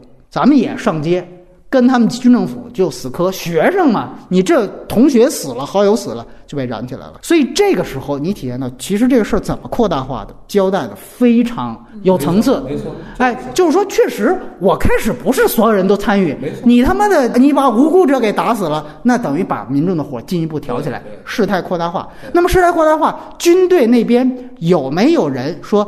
呃，这为什么怎么上街人越来越多？有人说了，提了报告说，你看这是咱们当时没分清青红皂白就打，结果强硬派就是鹰派的人就说，你这个思想就属于是啊通共思想啊容共思想，你就马上给了一大嘴巴，就说以后你不能再说这个话，说所有不支持咱们清场的就都是共产分子，这没有什么二话的，没有说什么错误认别的，等于一下子就把这个。本来可以说缩小机会，就给扼杀了。那这个也是真实情况。那这个里面，他又通过这个做戏，《华丽假期》和那个安胜基的角色，他形成了一个交集。最后就是两个人在最后一场戏，在最后的那个走廊，两个人互相对，发现就是互相是战友啊。因为原来我们就见过，所以其实你们二位设想的所有的在《华丽的假期》都呈现过，但是它票房不行。嗯，对，它排在四十七位，而且这里面有一个特点，就是我们都知道，咱们可能很多人就像两位一样，都是只看了出租车司机，但是在韩国那边，他们的电影人肯定是哦，之前我已经拍过出租车司机，包括还有薄荷糖这种更加牛逼的用这个叙事来来带光州事件的，还有包括二十六年之后这种，那么我这时候我还拍光州事件，我肯定不能。哎，跟他们的一个思路，就跟说乔怀特已经拍了《敦刻尔克》，那我这诺兰的《敦刻尔克》就肯定是咱得来点艺术性的东西了，都是英国导演也得不一样。所以这个时候，我觉得他两点，一点就是发挥宋康昊的国民的这个演员的优势，我就把它放在个人身上，而且他具备了一个刚才三姐提到了一个非常好的一个词——最大公约数。所以这样的方式就是博取最大公约数的最好方式。咱别讲那么多思辨了。其实那一场戏就是《华丽假期》，我看前面非常喜欢。就有一场戏就是讲学生比较天真的时候，就说：“哎，你看他们准备要撤了，咱们再往前十步。”然后那种狂欢的样子，特别像《鬼子来了》。最后村民啊宴请这个日本鬼子，哎呀，然后就看大家已经围着篝火开始唱歌呢，那种天真。里面其实质朴，但其实就是愚昧，对，全都在那场戏体现出来了。对非常不能不能被就是咱们这样的观众接受。哎，就是华丽假期的话，我是这么看啊，嗯就是华丽假期的那种表述方式的话，可能在美国，嗯啊，美国导演用他的那个技术，然后把它拍出来的话，可能能够创造一个比他在韩国的这个位置可能更高的这种。可能奥斯卡就可能又有提前拿得着但问题是说他在韩国的话，他就不可能讨这个喜。同样的是，你看我们国产的那个片子，像《鬼子来了》，《鬼子来了》，别说他本身这就进了，对吧？就不让你播他就算播，他票房也不如上让子弹飞。对对吧？他他做不到，因为他理解不了。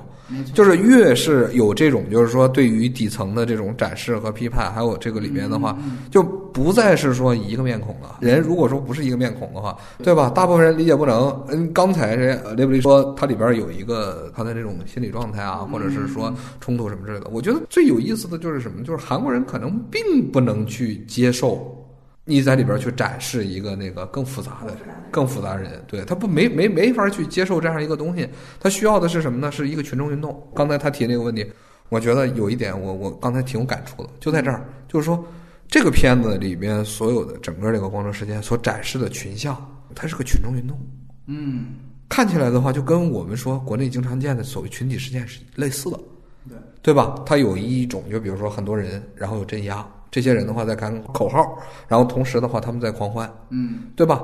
里边的话还有所谓的这种互助，它是一个就是无序的所谓群众运动的展示。嗯，他把它乌托邦化了，哎没，错，没错，他把它变成了一种就是很虚幻啊理想主义的那个状态。这其实是不是说这韩国人这么看，就是咱们也这么看，就是认为所谓的群众运动的话，其实这样，但不是群众运动往往有组织，能成能成气候的话，一定有组织，有。你包括呃，光州说当时就是加油站都免费了，对吧？然后咱们那边当时说的是北京当时小偷都不偷了，对，没错。对吧？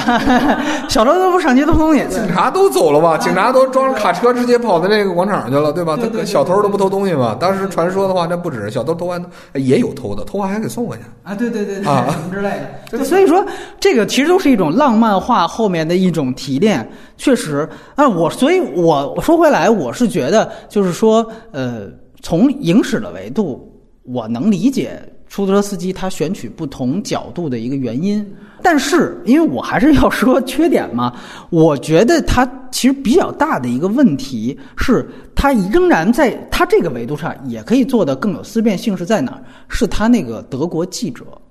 这个我觉得做的很不好啊，或者很不够，它更多是功能化的刻板形象。因为你注意一个细节，就是到那个医院那场戏，这个记者已经都瘫了，不行了，已经不想拍了。最后是宋康昊大逼斗一扇，说：“哎，你得振作起来，把这个给我拍了。”哎，这西方记者都不成了。最后还是在他的影响下，哎，西方记者才这个唤起了斗志，哎，才想起了自己是个记者的本能。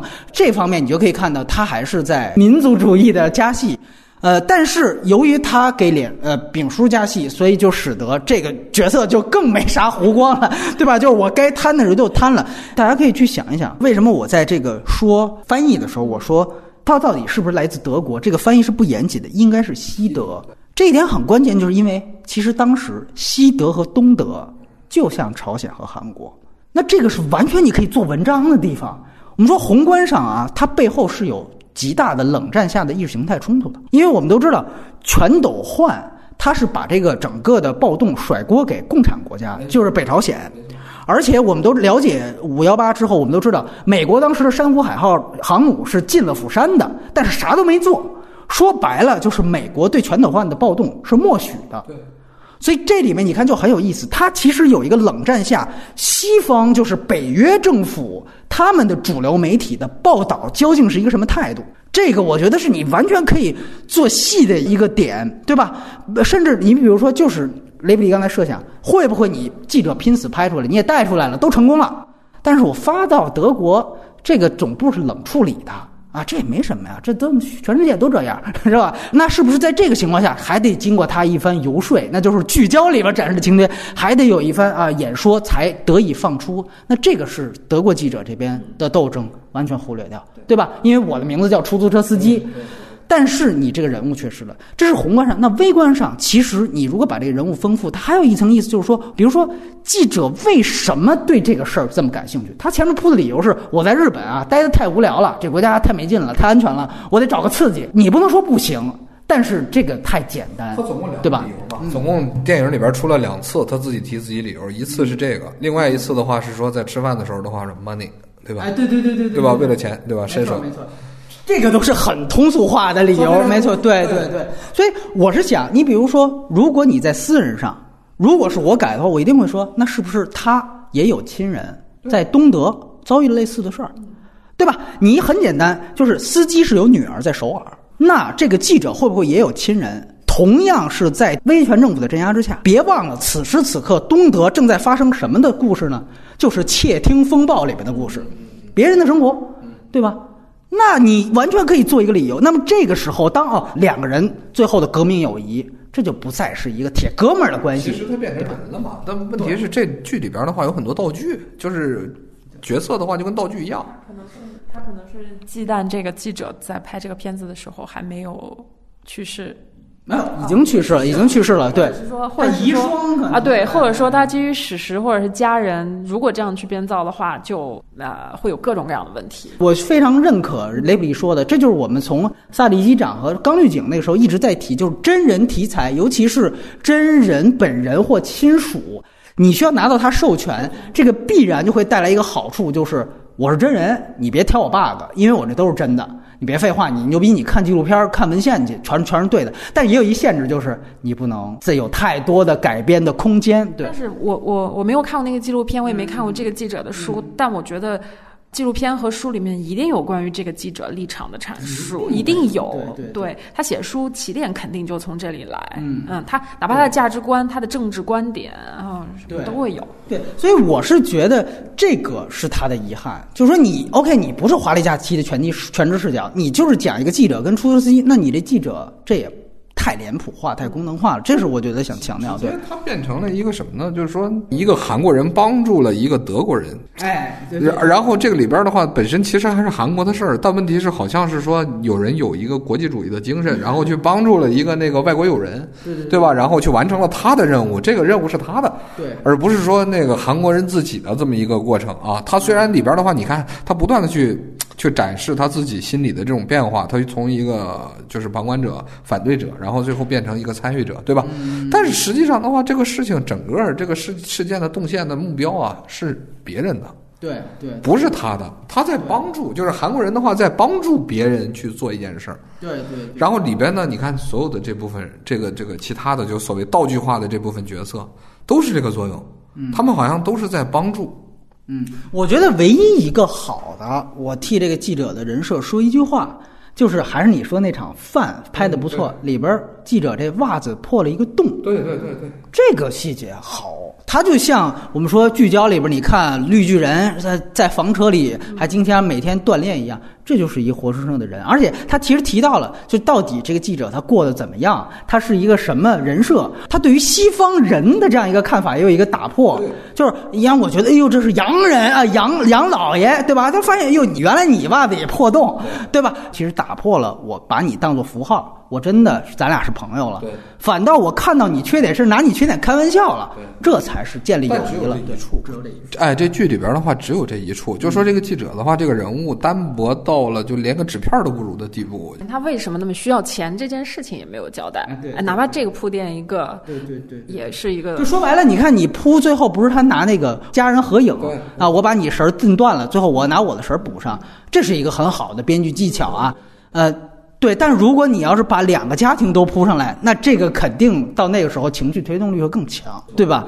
所以这个是一点。然后另外我简单说一点，就是你刚才提到，我很同意，就是这个最后的危机设置是不是能够更精巧？这个事儿不用对比别的，就是逃离德黑兰。你看，其实它后半段很像逃离德黑兰，都是我如何逃出一个集权的一个国家或地区，然后又是在一个规定的时间内，它有一个很很大的紧张感。所以这个就是说，你你设置一个良心的发现的士兵，但是逃离德黑兰最后那场戏是怎么做的？他是在机场打电话，我觉得他后来机场那个就很糙。对对。好像感觉就是韩国海关更傻逼，对吧？就是我弄个饼干盒，我就混过去了。呃，我只能说，那确实就是真实，他真就混过去了。但是你也没加太多的设置的空间。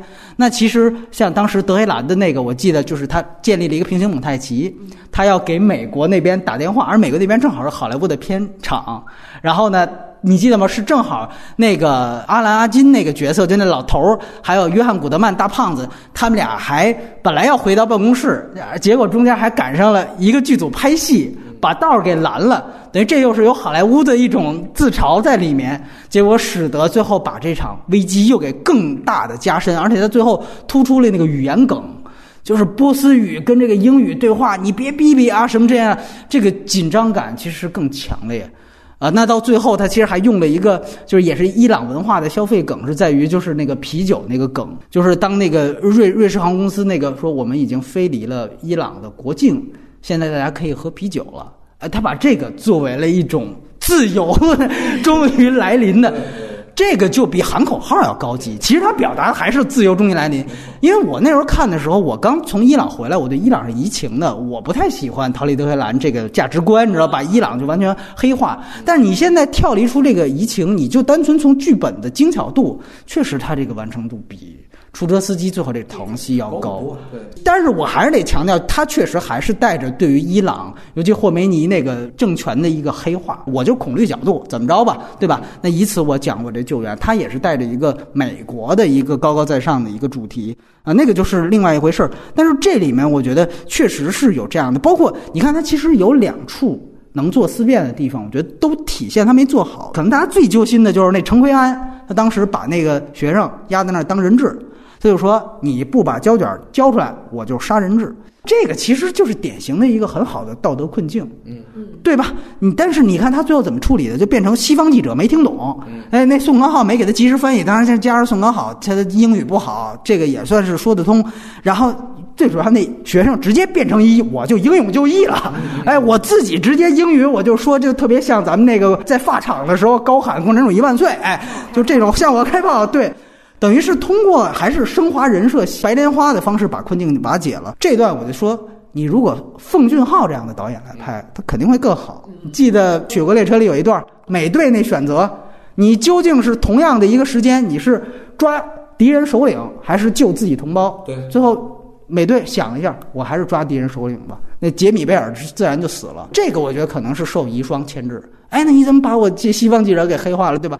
另外一个报道中国那个纪录片的那一集，关于八十年代末那一集，他提到一个事儿，就是他们这个记者当时去录大家的采访，跟这个记者做的事儿是一样。采访之后，有一个人就对着西方记者这个镜头就大骂政府，大骂政府。结果他后来就播的西方电视台，那自然咱们这儿截获信号。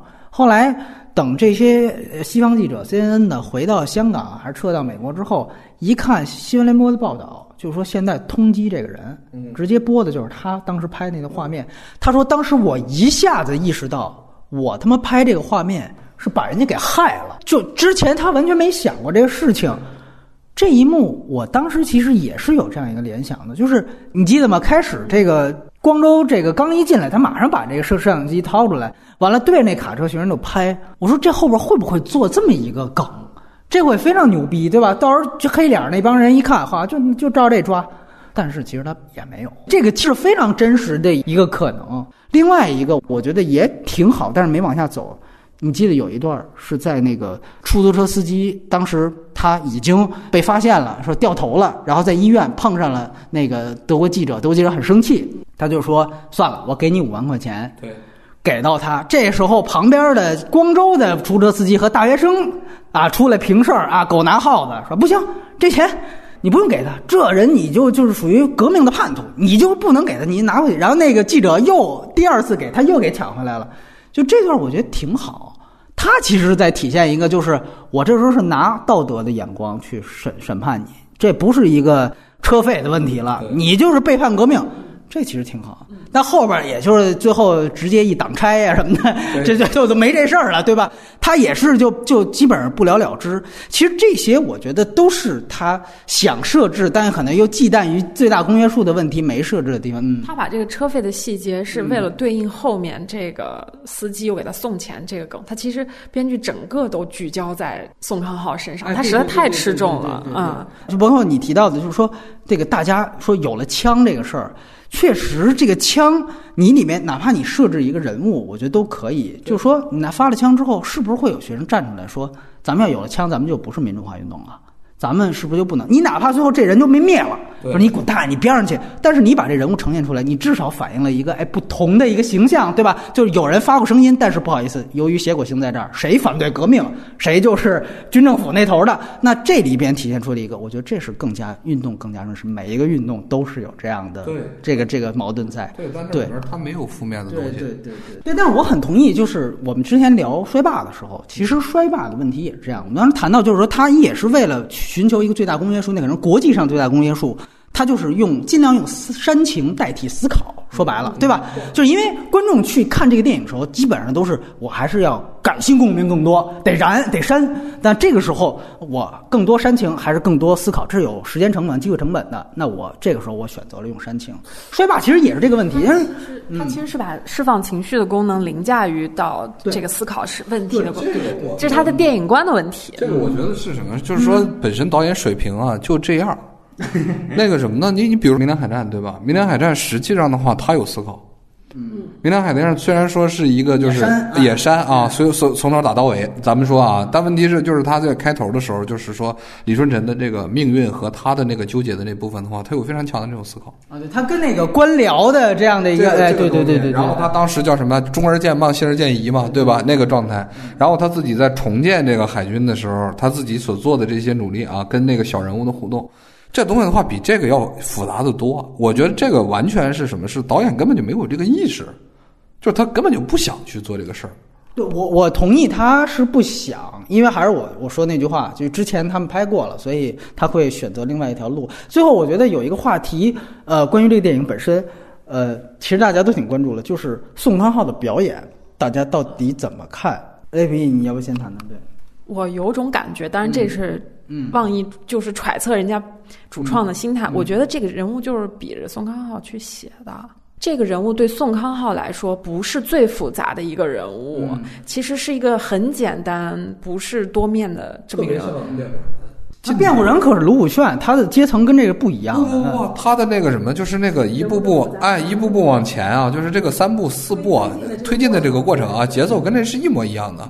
辩护人本身也是一样，最开始我不愿意去参与这个事儿，对吧？我就是为了考司法考试，然后我为了挣钱，对吧？然后接下来往下一步步的，最后走上所谓维权律律师的这个路子。就辩护人没做高大全，你虽然说前总统嘛，对吧？他没做出来这个，那个我觉得是合理的，但是这个小人物的话有点过分。首先，我觉得就是这个人物是比着宋康昊来来写的，对宋康昊来说也不是一个非常难以驾驭或者是有什么挑战的这么一个角色。那对于宋康昊来说，我觉得就是他只要做好他自己，把他最拿手的那一套东西，嗯拿出来就行了。就像葛优再拍一部冯小刚的系列电影的这种感觉。但是对于宋康昊本人表演的这种精准程度、精确性，我是没有什么可挑剔的，因为很多细节，包括故事情节推进，全部靠他的表演在。在撑着啊，甚至在他的这个带领之下，好像其他人物的这个表演的状态也都在线。嗯，但是他这种表演方式是其实蛮浮夸的，就是他在首尔那一段蹦蹦跳跳，哎，进进出出，这个是带有他这部分。可是宋康昊自己是不是只会这一套表演呢？完全不是，他还是有很多面的。对我其实最喜欢他还是蝙蝠，相反他吃饼然后吃面这种场面太能让我想到他以前的，我我就知道哎，饼叔又要吃了，我端坐好，然后看饼叔这次吃的和上次吃的有什么不一样，嗯。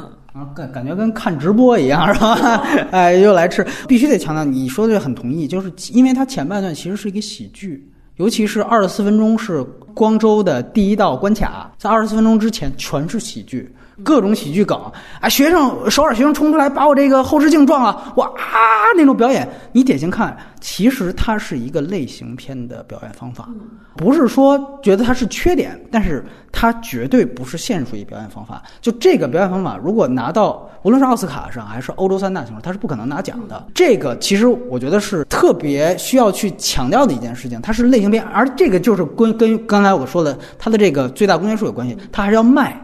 它还是要成为爆款，那这个表演方法说白了就跟冷风我必须要得就要那股劲儿，其实没有本质区别，只是说在表演程度上和级别上确实是两个人有有差距，但其实从导演的定位上来讲，这个都是类型片的表演。我觉得顶多到后面，你你后来反反倒会觉得，就他最后第二次掉头嘛。那那个表演的整个层次感就就就出来了，对，但是确实你会发现这个哭跟前面的笑，你会发现这个就是极其两极的一种呈现。对，在一部电影当中，其实这个是其实有一点点不不太能统一的，这个不是宋康昊的问题，是导演的问题，或者说是影片它就会只能呈现这个样子。就是你说的二十四分钟之后，那就不是他了，这两个人都不一样，尤其是说他在第一次兜回去掉头再回来的时候，那个时候我特意注意一下，他妆容变了。嗯，他化妆的时候，把他嘴唇，哎，这还有他的这个脸颊什么之类，完全是苍白化的。这个时候，他可能想体现的是一种惶恐，但这里边这个人是个英雄，他成欧阳海了啊，这是吧？这挺身去去蓝鲸马去了，个人英雄主义，哎，个人英雄主义。问题是在这儿，就是说他本身没有把这种惶恐和紧张放出来，就是小人物啊，害怕居多。真心说啊，我拿我我将心比心，我去碰到这样的重大历史事件，我是害怕居多。而不是说我要去挺身去参与的这个部分，这种使命感居多，很难，是整个的世界观造成的。因为我知道人死了之后的话没有上帝的，我是无神论者。如果说这一枪打过来以后的话，那好，我就结束了。所以这种紧张对于我这样的人来说，我希望大家能理解啊，就是说没有办法，这种恐惧会无限的放大。然后最后最后我再挑一个事儿，就是说。我觉得还是以《华丽的假期》对标，我们也可以进入外延环节。毕竟也提到其他电影，就是屠杀那个段落，我觉得拍的还不够好，他用了很多慢镜，就是像你展现的，完全就是呃倒在倒在血泊当中的白莲花门。嗯，OK，那一段其实呃真的是被《华丽的假期》碾压，《华丽假期》那段屠杀它特别牛逼，它实际上是一段国歌屠杀，它讲的是这群人，因为韩国人特别就是对于国歌特别那什么嘛。一到整整点儿开始大喇叭放国歌，这个所有的人站在广场上，他们就呃立刻就唱国歌。那么这里面它其实有一个利用一个时间差，就是唱国歌的时候，就跟说奥运会的时候不开战一样，唱国歌的时候应该大家都唱，但是哎，军政府就在那个时候使坏。他们正在唱国歌的时候，马上前面的部队撤下，后边开枪。于是乎，他那一段的屠杀展现在《华丽假期》里面，是配合着韩国国歌的步点儿去展现的每一个人的倒下。那这个的意思，还有包括整个的形式的美感，全方位的就出来了。这是一个非常牛逼的创意。呃，确实这个。哎，对，是是是，对，而且带着技巧，对吧？这就是一个镇压技巧。说白了，我车里边其实有提到这个，就是他们两个人啊，他跟那个记者的话没有去直接参与这个吧，对吧？对。但问题是，他们到晚上的时候不是说嘛，就是说前面国歌一响，然后就开始开枪。对对对对对对。对他其实把这个说出来了，他有个致敬，对吧？没错没错。对，对你对你成了对前面华丽假期的致敬了。对，心里也是一万个不爽，就是你拍过了，我没有办法再拍了。我也没想出新的这种方法，所以你会看他实际上它就。配合了一场，其实相对风格化，就火光夜逃这种感觉，整个的色调是橙色的，对吧？呈现一个火光的颜色。但那一段呢，我不知道是不是因为这个片源不够好，让我感觉这个整个的摄影风格化还可以做得更好。你可以参考，就是萨门德斯的锅盖头，我是提到很多次的石油大火那场戏，我那个也是相同的色调，一个暖色调呈现。士兵在那个那个当中，你不知道危机从何而来，你不要这种感觉吗？对，火光是一个雾霾的效果。但是我觉得确实可能跟好莱坞一比，或者说和前作一比，它整个在摄影的风格上和真正的艺术上表达上也确实存在差距。对，是把宝压在了那个出租车司机突围那场戏上，但那个戏完成度确实不高。包括那个学生开一个大卡车，然后就挡在前面，这个太糙了。还是之前出租车横过去，对吧？枪林弹雨，子弹打过来的时候，这个状态其实他是非常的一厢情愿的那个样子。对，你就看《华丽假期》跟这个对比，就是他都没。用斯坦尼康，他可能就是我要做区别，因为《华丽假期》那个就基本上属于彼得伯格拍很多这种巷战的那种样子，这个一下临场感呀，包括实战感了，马上就出来了。我还是那句话，他肯定就是前人做过的，我一律不做这件事儿。你这个对他的评价太高了吧？就是前人做过的，然后我不做，我觉得可能是他根本就做不了。他就是他现在拍的这个片儿的话，是一个非常为什么说六分啊？就在这儿嘛，就是你六分嘛，我七点五。对，基本上挺平庸，就是很平常的那么一个状态。你到最后的话，其实那个情绪啊，在只要是开枪之后，情绪一定会起来。无论是说你这个人应该是一种什么样的状态，嗯，因为紧张感出来了嘛。之前的话，咱们说拿着棍子打，对吧？你在这时候追逐，但是这个时候的话是跟子弹，没有人能跟子弹比快，嗯，所以紧张和恐惧感的时候是这个时候应该一下子就能起来的。嗯，但是他把这么一场戏变成了一个静态展示，像舞台剧，当当当打完了是吧？我去救完人了，然后接下来哥咱走吧。哎，这时候我拉了一辆车，然后接下来咱们换了另外一个场景，开开车跑吧。它是几个就是完全独立的这个单元，情绪没起来呀。我我害怕吗？我不害怕呀。我就以业余的这个代入感来说的话，我没代入感，我没感觉到自己情绪被你调动了。那那这怎么办？那咱们就进入到外延环节，还是给大家简单的推荐一下关于所有光州屠杀的，按照时间线串联。如果你看完出租车司机，你很想了解撤出之后。光州的那群人究竟后来发生了什么？华丽假期是一个展现。华丽假期，我觉得它不太好的是，它后半段确实是崩了。它到后来，它为了要博取最大公约数，它其实在后一个小时也做了很多的煽情。由于你前面太复杂，所以你后面要做矫枉过正，后面就塌的更厉害。所以华丽假期是一个前后割裂非常明显的，前面可以打八分。八点五都可以，后面可能六分、五点五都可以。它是一个很让人觉得遗憾的，而且这个又属于一个我们都知道前好不如后好。你前面要是次点，后面牛逼，大家看完哎这片子不错，对吧？他毕竟后面他交代了最后那群学生学生到底发生什么。那在这之后，大家可能感兴趣的是，多年之后这群啊，无论是军队方还是这个呃受害者方，如果是从军队方的话，那当然是。李沧东的薄荷糖，他非常牛逼的用了一个倒叙的方法，而且我相信这个电影，我就说有些人玩形式绝对是故弄玄虚，但是这个电影如果没有倒叙，这个电影就是一个平庸的电影。我说薄荷糖，它的所有牛逼地方就是在于它倒叙，它倒叙就相当于洋葱最后我才告诉你这个人为什么疯掉。他疯掉的最大、最根本的原因是什么？原来是在于，就是实际上跟中国伤痕文学一样的这个东西，就是在这儿。而且他其实表达了，就是施害者本身也是受害者这样的一回事儿。这是非常牛逼的一个主题。他通过一个火车的这样的一个符号。呃，李沧东是有大师气象的人，很遗憾，他现在这个就新片难产了。你可以看到他在那里面。真正是一种抽离感的对于光州世界的描述，这种描述险些逼近了悲情城市的高度，所以很推荐薄荷糖那个电影。那这个是讲施害者啊，过了多少年之后，受害者过了多少年之后，也有一部电影叫《二十六年》。这个电影其实是根据韩国那种军事爽文的网网络漫画改的，很像斯皮尔伯格原来拍一个片子叫做《慕尼黑惨案》，因为我们知道全斗焕他镇压了光州事件之后。不仅当了八年总统，而且后来，即便是第六共和国开启之后，他也被特赦了。他到现在好像还活着呢。就他实际上是一个就没怎么为历史负责的一个人。包括这个金大中后来上台也是采取一个怀柔和绥靖政策，就是说咱们历史不要提啊，咱们这个一致向向前看。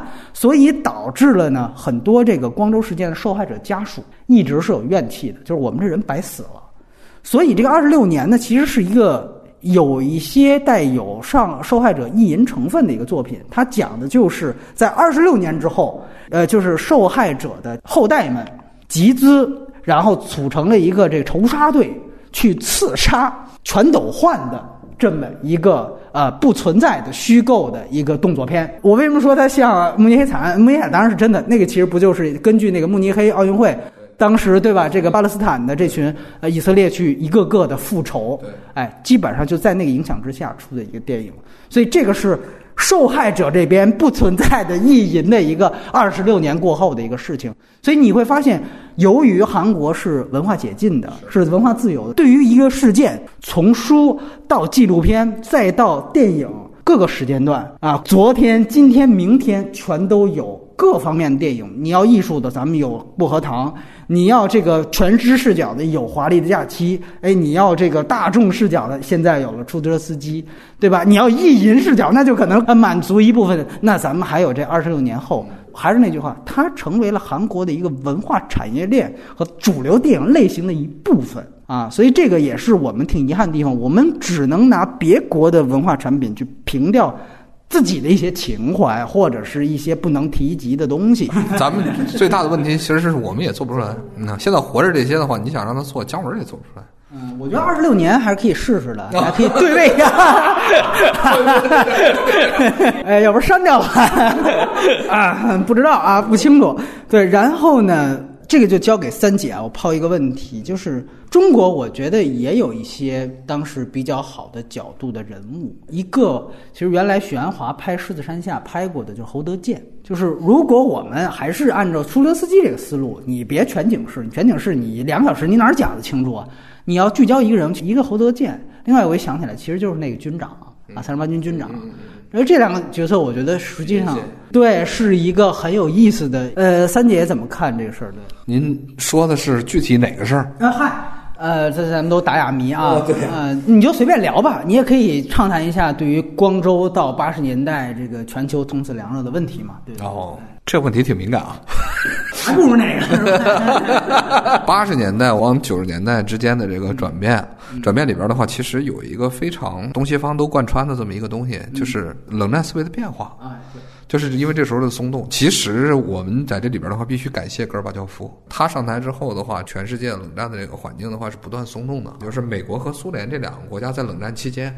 我们说原来说自由世界跟那个共产世界的那个对抗，但其实是说在五十年代开始，美国在不断的加强他自己国内的管制，带动着他的盟友，其实都有这个情况。比如说麦卡锡运动之后，对吧？麦卡锡运动本身是什么？是一个就是内部整肃运动，但是呢，更重要的是说他在国家制度、文化的那个主流文化的这个大家的那个接受度上来讲的话，就是防共反共产，而且对于这种就是反共产运动的手。手段的话，它是升级的。对的，他宁可去让你什么，让你去屠杀。就是说，当你发生这样的有这种倾向的这种运动的时候的话，他是放手让你去杀的。这一点的话，美国在这里边是就怎么说，他是非常不光彩的。很多国家就是爆发出来所谓的这种民主运动的话，其实都有美国在里边纵容的这个因素，最后被消灭很大一部分是被纵容的。如果我这里插一句，我预告一下，如果我们有机会去聊安吉丽娜·朱莉刚刚出资源的这部《他们先杀了我的父亲：一个柬埔寨女儿的回忆录》，这是关于啊红色高棉的一部电影，现在刚刚出了，马上要代表柬埔寨去出征奥斯卡了。如果有机会的话，呃，要叫三姐的话，呢我相信会更有的聊啊。来，你继续，啊，我就预告。这预告太狠了，这个啊，最近好像都碰这个东西了，是吧？刚才说的那个什么呢？就是说，美国在里边他的这种态度，其实造成了什么结果？就是说，很多的这些，就是尤其是后发国家的知识分子，嗯，他其实是什么？他是没有别的选择的，嗯，没有别的思想选择。因为五十年代之后，五十年代和六十年代。就是苏共二大的那个秘密报告一出，社会主义的和共产主义的这种信仰退潮的话是脊椎式的，并不是麦卡锡打出来的。哎，对，当然，这个根本不是说说说各国家抓共产党然后抓出来的，是说在这之后的话，大部分的知识分子这个理想全破灭了。一破灭之后的话，就发现左派有一部分就是那是纯傻逼小孩儿，就走向了毛派嘛。嗯嗯，但是它是非常小部分的小众的。大众的这一部分的话，那就只有美国的思想资源可用。一拿下来之后，哎，结果就发现，我操，我他妈这国家怎么这么专制？他的这种就是思想上的这种就是反差的话，何其之大呀！而且你像韩国的话是什么呢？就是之前我自己在公众号也想谈的问题，就是说，大家有没有想象过，就是台湾之所以能走向民主化，但韩国走向民主化，最原因是什么？是人有民主的皮。他在他的那个主流的，比如说我当时看台湾的那个课本，你你说白了是不是想说他们被殖民地过很长时间啊？他们是有民主的皮的，他的这个制度就是在建国的时候，他是就是他认为这都是好的啊啊啊！他在价值观里边的话，即使他无论他如何去专制，他如何去对着他自己的那个民众开枪啊，他自己在这个就是价值判断里，他不敢否认民主是坏的。嗯嗯。但问题是，有一些国家的话，直接就说民主就是坏。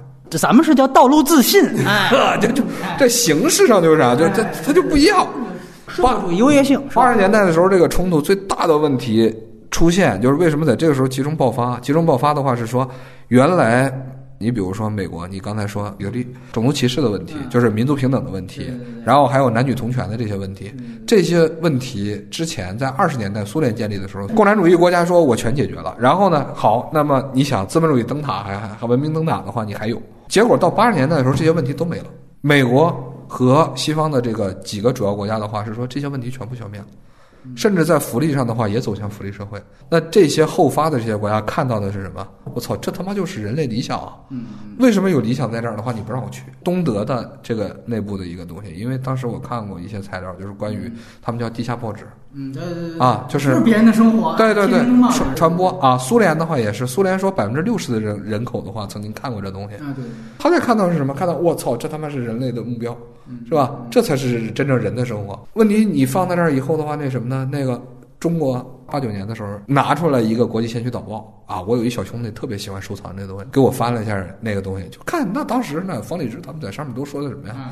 是吧？都开除球籍的问题，说你再不向美国学习，他妈要开除球籍，你们连地球都待不下去了。但问题是这一套东西在什么时候结束了？九九年其实是断线了。那九十年代初到九十年代末之间这十年时间的话，这东西逐渐的退潮。为什么？苏联没有了，没有对比感了，是吧？王八蛋没了，嗯，对吧？最大的王八蛋不存在了，好吧？那么我们去看，那哎，好，好像这民主灯塔也就那么回事儿，对吧？他他其实就开始在里边去，就所谓白左思潮，是吧？这一部分的话，不断的就是越来越泛滥，很大一部分原因就在这儿。那你除了挑资本主义毛病，没人挑了，嗯，是吧？共产主义都完了嘛？实际上，国外学界也没人承认说中国是社会主义，谁信？对不对？他也不承认你这东西。所以最后的话，就是说这种冲突在当时正好是一个集中点。八十到九十年代之间，这是一个十年的时间，不只是说所谓苏东剧变的这部分。韩国它作为光州的这个状态的话，我一直认为是说什么呢？是说它不是一个就是自我发育到一个非常嗯觉醒和完善的时候，然后爆发的时间。它实际上是在这样强烈的情绪冲突之下出生出现的。嗯，啊，同样的，我们这个也是类似这样的东西。对他其实是他以为前面结束了一个大的独裁者，他就有机会民主化了。对对，就是我们在里边的话，有一种非常强的理想主义和现实之间的这种背离。对，而且那你知道很有意思，就是韩国之前我们知道推翻李承晚政府的时候，建立第二共和国的时候，是爆发了四幺九运动。这四幺九呢，其实当时正好是我们说后来又是五幺八，等于就是基本上是纪念日，然后隔了一个月。对这个和比如我们的之前五四运动啊，这个和后边这个，它其实是很有意思的一个关联，但其实性质都是一样的。我不知道年轻的这一部分接触怎么样，就是当年我们在校的时候，对于一些纪念日其实是挺敏感的。那个时候其实管理的话，比后来的大学我知道的，就是几年之后的那个大学的话要松。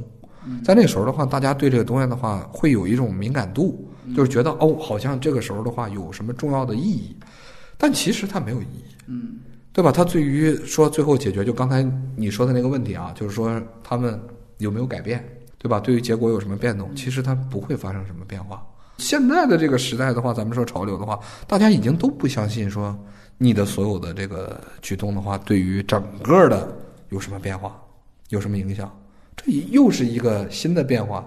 而且我刚才说的八十年代的时候，韩国有一个还有一个特征，就是农业社会的一个特点。农民社会的话，它是泛道德主义的。泛道德主义对于什么？对于一些所谓的这个个体的不义的行为的话，它的反应其实是激烈的，远远比就是现在我们说在北京的这样的城市里面，这样的所谓的麻木要强烈的多。北京即使现在发生类似的事儿的话，我们也不会有这个反应。你比如说像突尼斯，它发生的那个什么，就是小贩儿那一下子，对吧？然后它就开始了。在中国也好，在日本也好啊，在韩国也好，其实这三个国家的话都不会发生这么大的变革。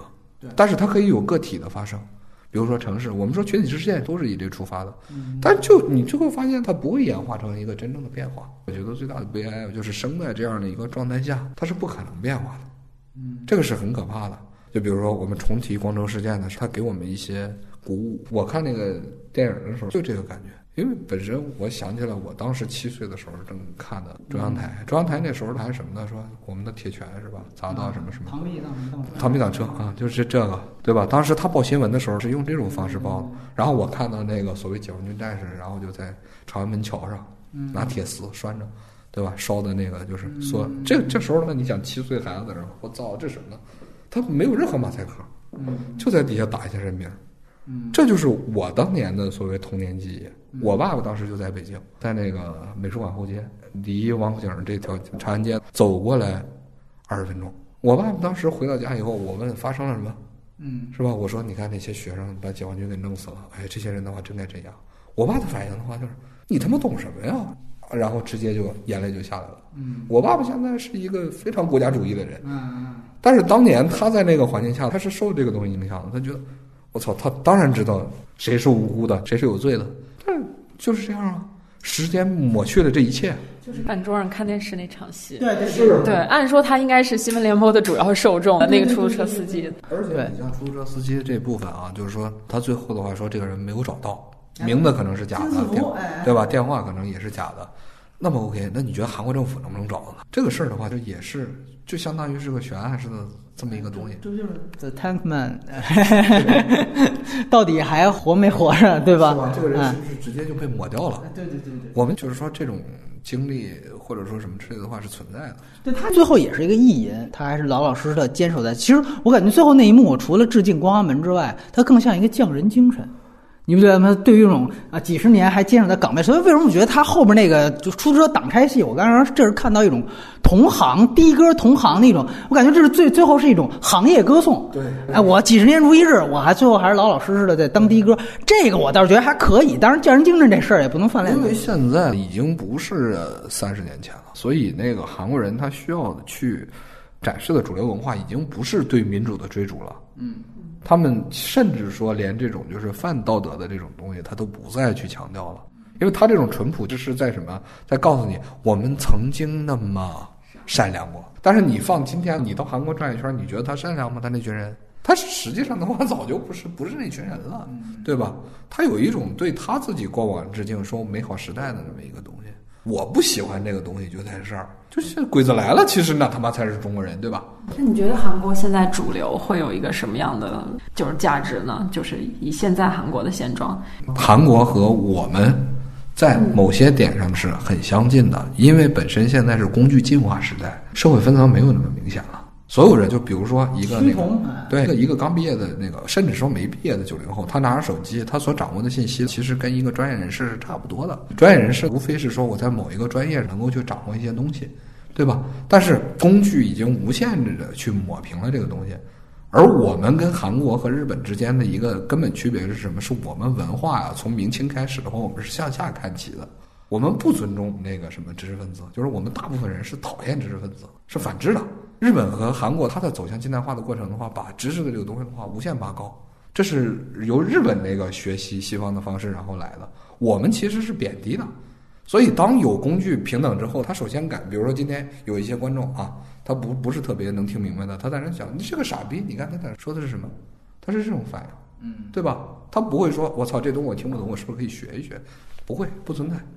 所以我们说，当工具抹平了这种所谓呃客观上的身份的差异的时候，那么好，那么整个社会的思潮其实就是年轻人什么样，那好，这社会就什么样。我怎么听的像有点像马东、许知远那问题又又出来了，百分之九十五这问题，所以最后还是让这个影迷来推荐一下，我们影迷来推荐一下这个相关题材电影。来，雷普利先来，对。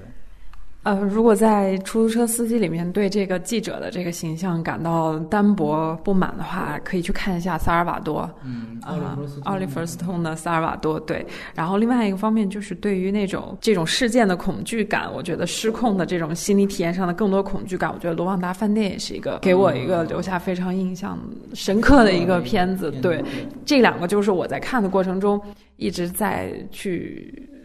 当做对标一样再去找了，就你说的那个记者人物不满，我却有这种感觉，因为他一上来他那个形象就马上让我想到萨尔瓦多这样，可能我想的是这样的，他这条线至少有差不多这样意思，但没有对。对，其实奥利弗斯通是拍这类题材很厉害的一个导演。呃，当然，我一直强调的是，拍更厉害的可能就是科斯塔加华斯。科斯塔加华斯最厉害的两个电影，呃，我以后有机会去展开吧，因为今天时间太短了。但是还是很想推荐给他，一个叫《Z》，也叫焦点新闻啊，呃，那个其实也是关于这个。呃，所谓就是镇压呀，这个运动啊，但是你看他的思路和他组织方式太厉害了啊！那个就是他把一个其实政治荒谬性的类型化的东西和一个高级思辨的东西能结合得非常好。你可以把它理解为是一种在正悚片上面的一种罗生门化的结构，但其实里面的人文关怀是非常强的。而且你，我不是说好像你这么去判断，好像觉得 Z 是一个。特别上帝视角是特别中立，不不是，他其实也有非常强烈的观点的东西。他，呃，科萨加法斯他永远站在呃独裁政府的反面，他所有电影都是批判独裁政府的，但是他所有的批判方式，包括电影形式都非常高级。另外一个获得戛纳金棕榈的是《大失踪》，《大失踪》其实是能更熟练的一种文本，它其实特别简单，儿子丢了，儿子丢了之后呢，这个儿子的父亲。和这个丢失的这个人，他的女朋友两个人被迫在一起到一个陌生的国家去寻找这个失踪的人。那么在这个过程当中，电影一步步的倒叙去讲这个人到底在发生了什么。它其实是一个双线并行。那最后，呃，这个结局我不剧透，但是他完成了一个特别让有观众代入感的戏。两个人 其实就是有点这个准，这个算是公媳关系，对吧？这个公媳关系开始是非常不好的，双方在这个儿子生前就各种就是厌恶对方，然后在这个整个的寻找过程当中，最后有一个很高级的和解，这个湖光完成了。所以无论他的政治表达是什么，你会发现他永远有一些呃温暖的地方在，但是这些东西丝毫不影响他的政治观点和政治表达。可能大师宗最牛逼的一场戏是在我印象非常深刻，后来也被 CC 的 DVD 当做它的封面。就是开始，其实他儿子就是去那个国家，他影射的其实是这皮诺切特，当然他没明说。但是非常有意思就是，他之前一直是度假的一个感觉啊，然后是这个阳光沙滩，他弄的一个全景落地窗的这么一个大的一个豪宅。啊最牛逼的一场戏，这是绝对电影化的，就是在这豪宅，他正在。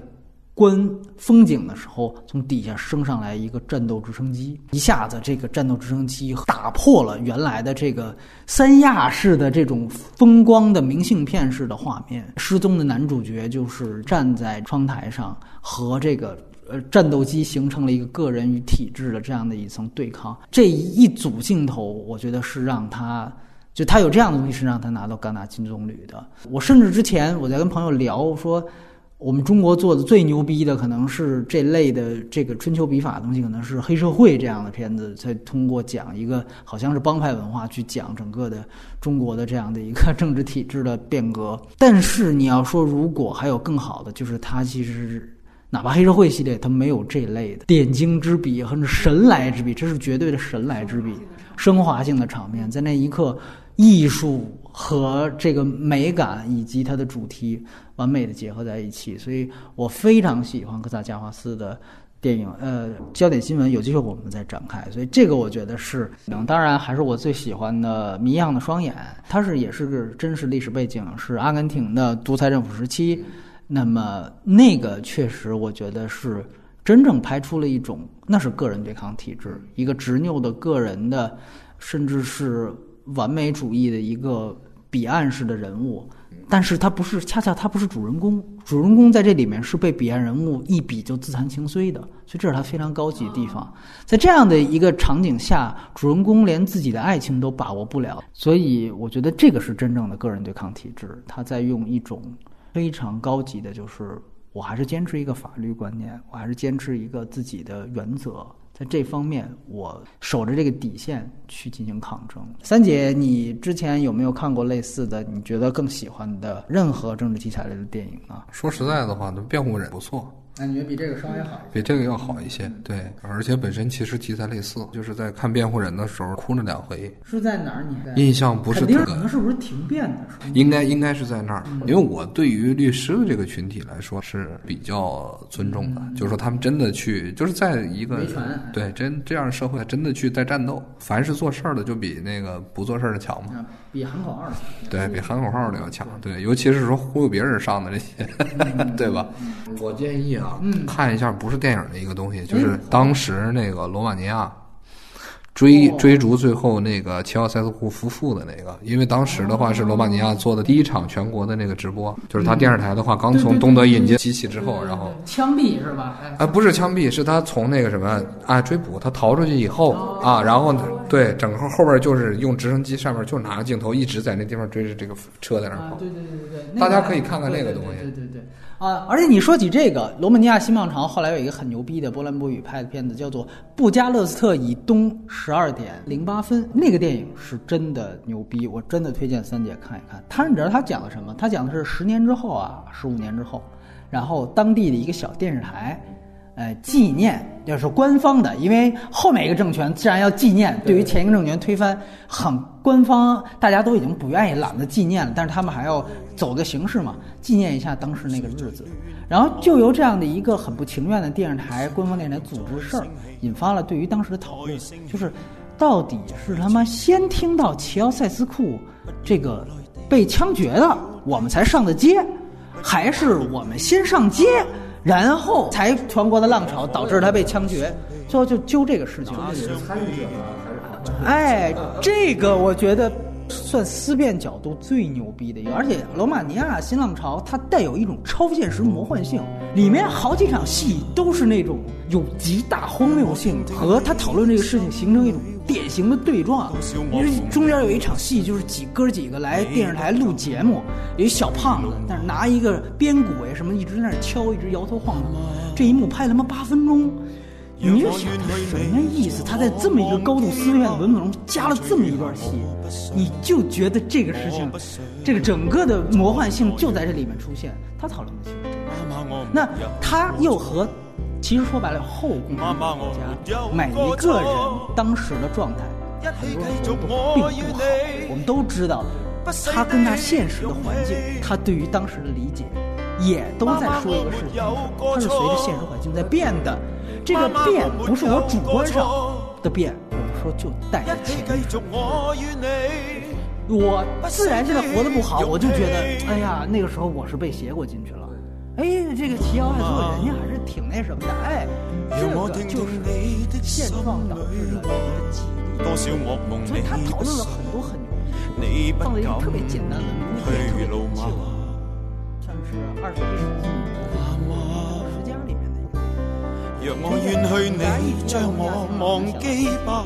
风吹雨下，我不想，我不想再懦弱。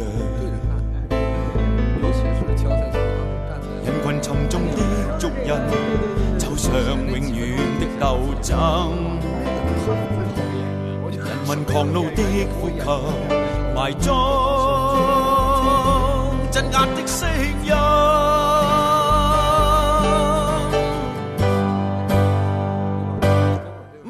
我没有过错。妈妈，我没有过错。一起继续我与你不死的勇气。妈妈，我没有过错。妈妈，我没有过错。一起继续我与你不死的勇气。妈妈，我没有过错。妈妈，我没有过错。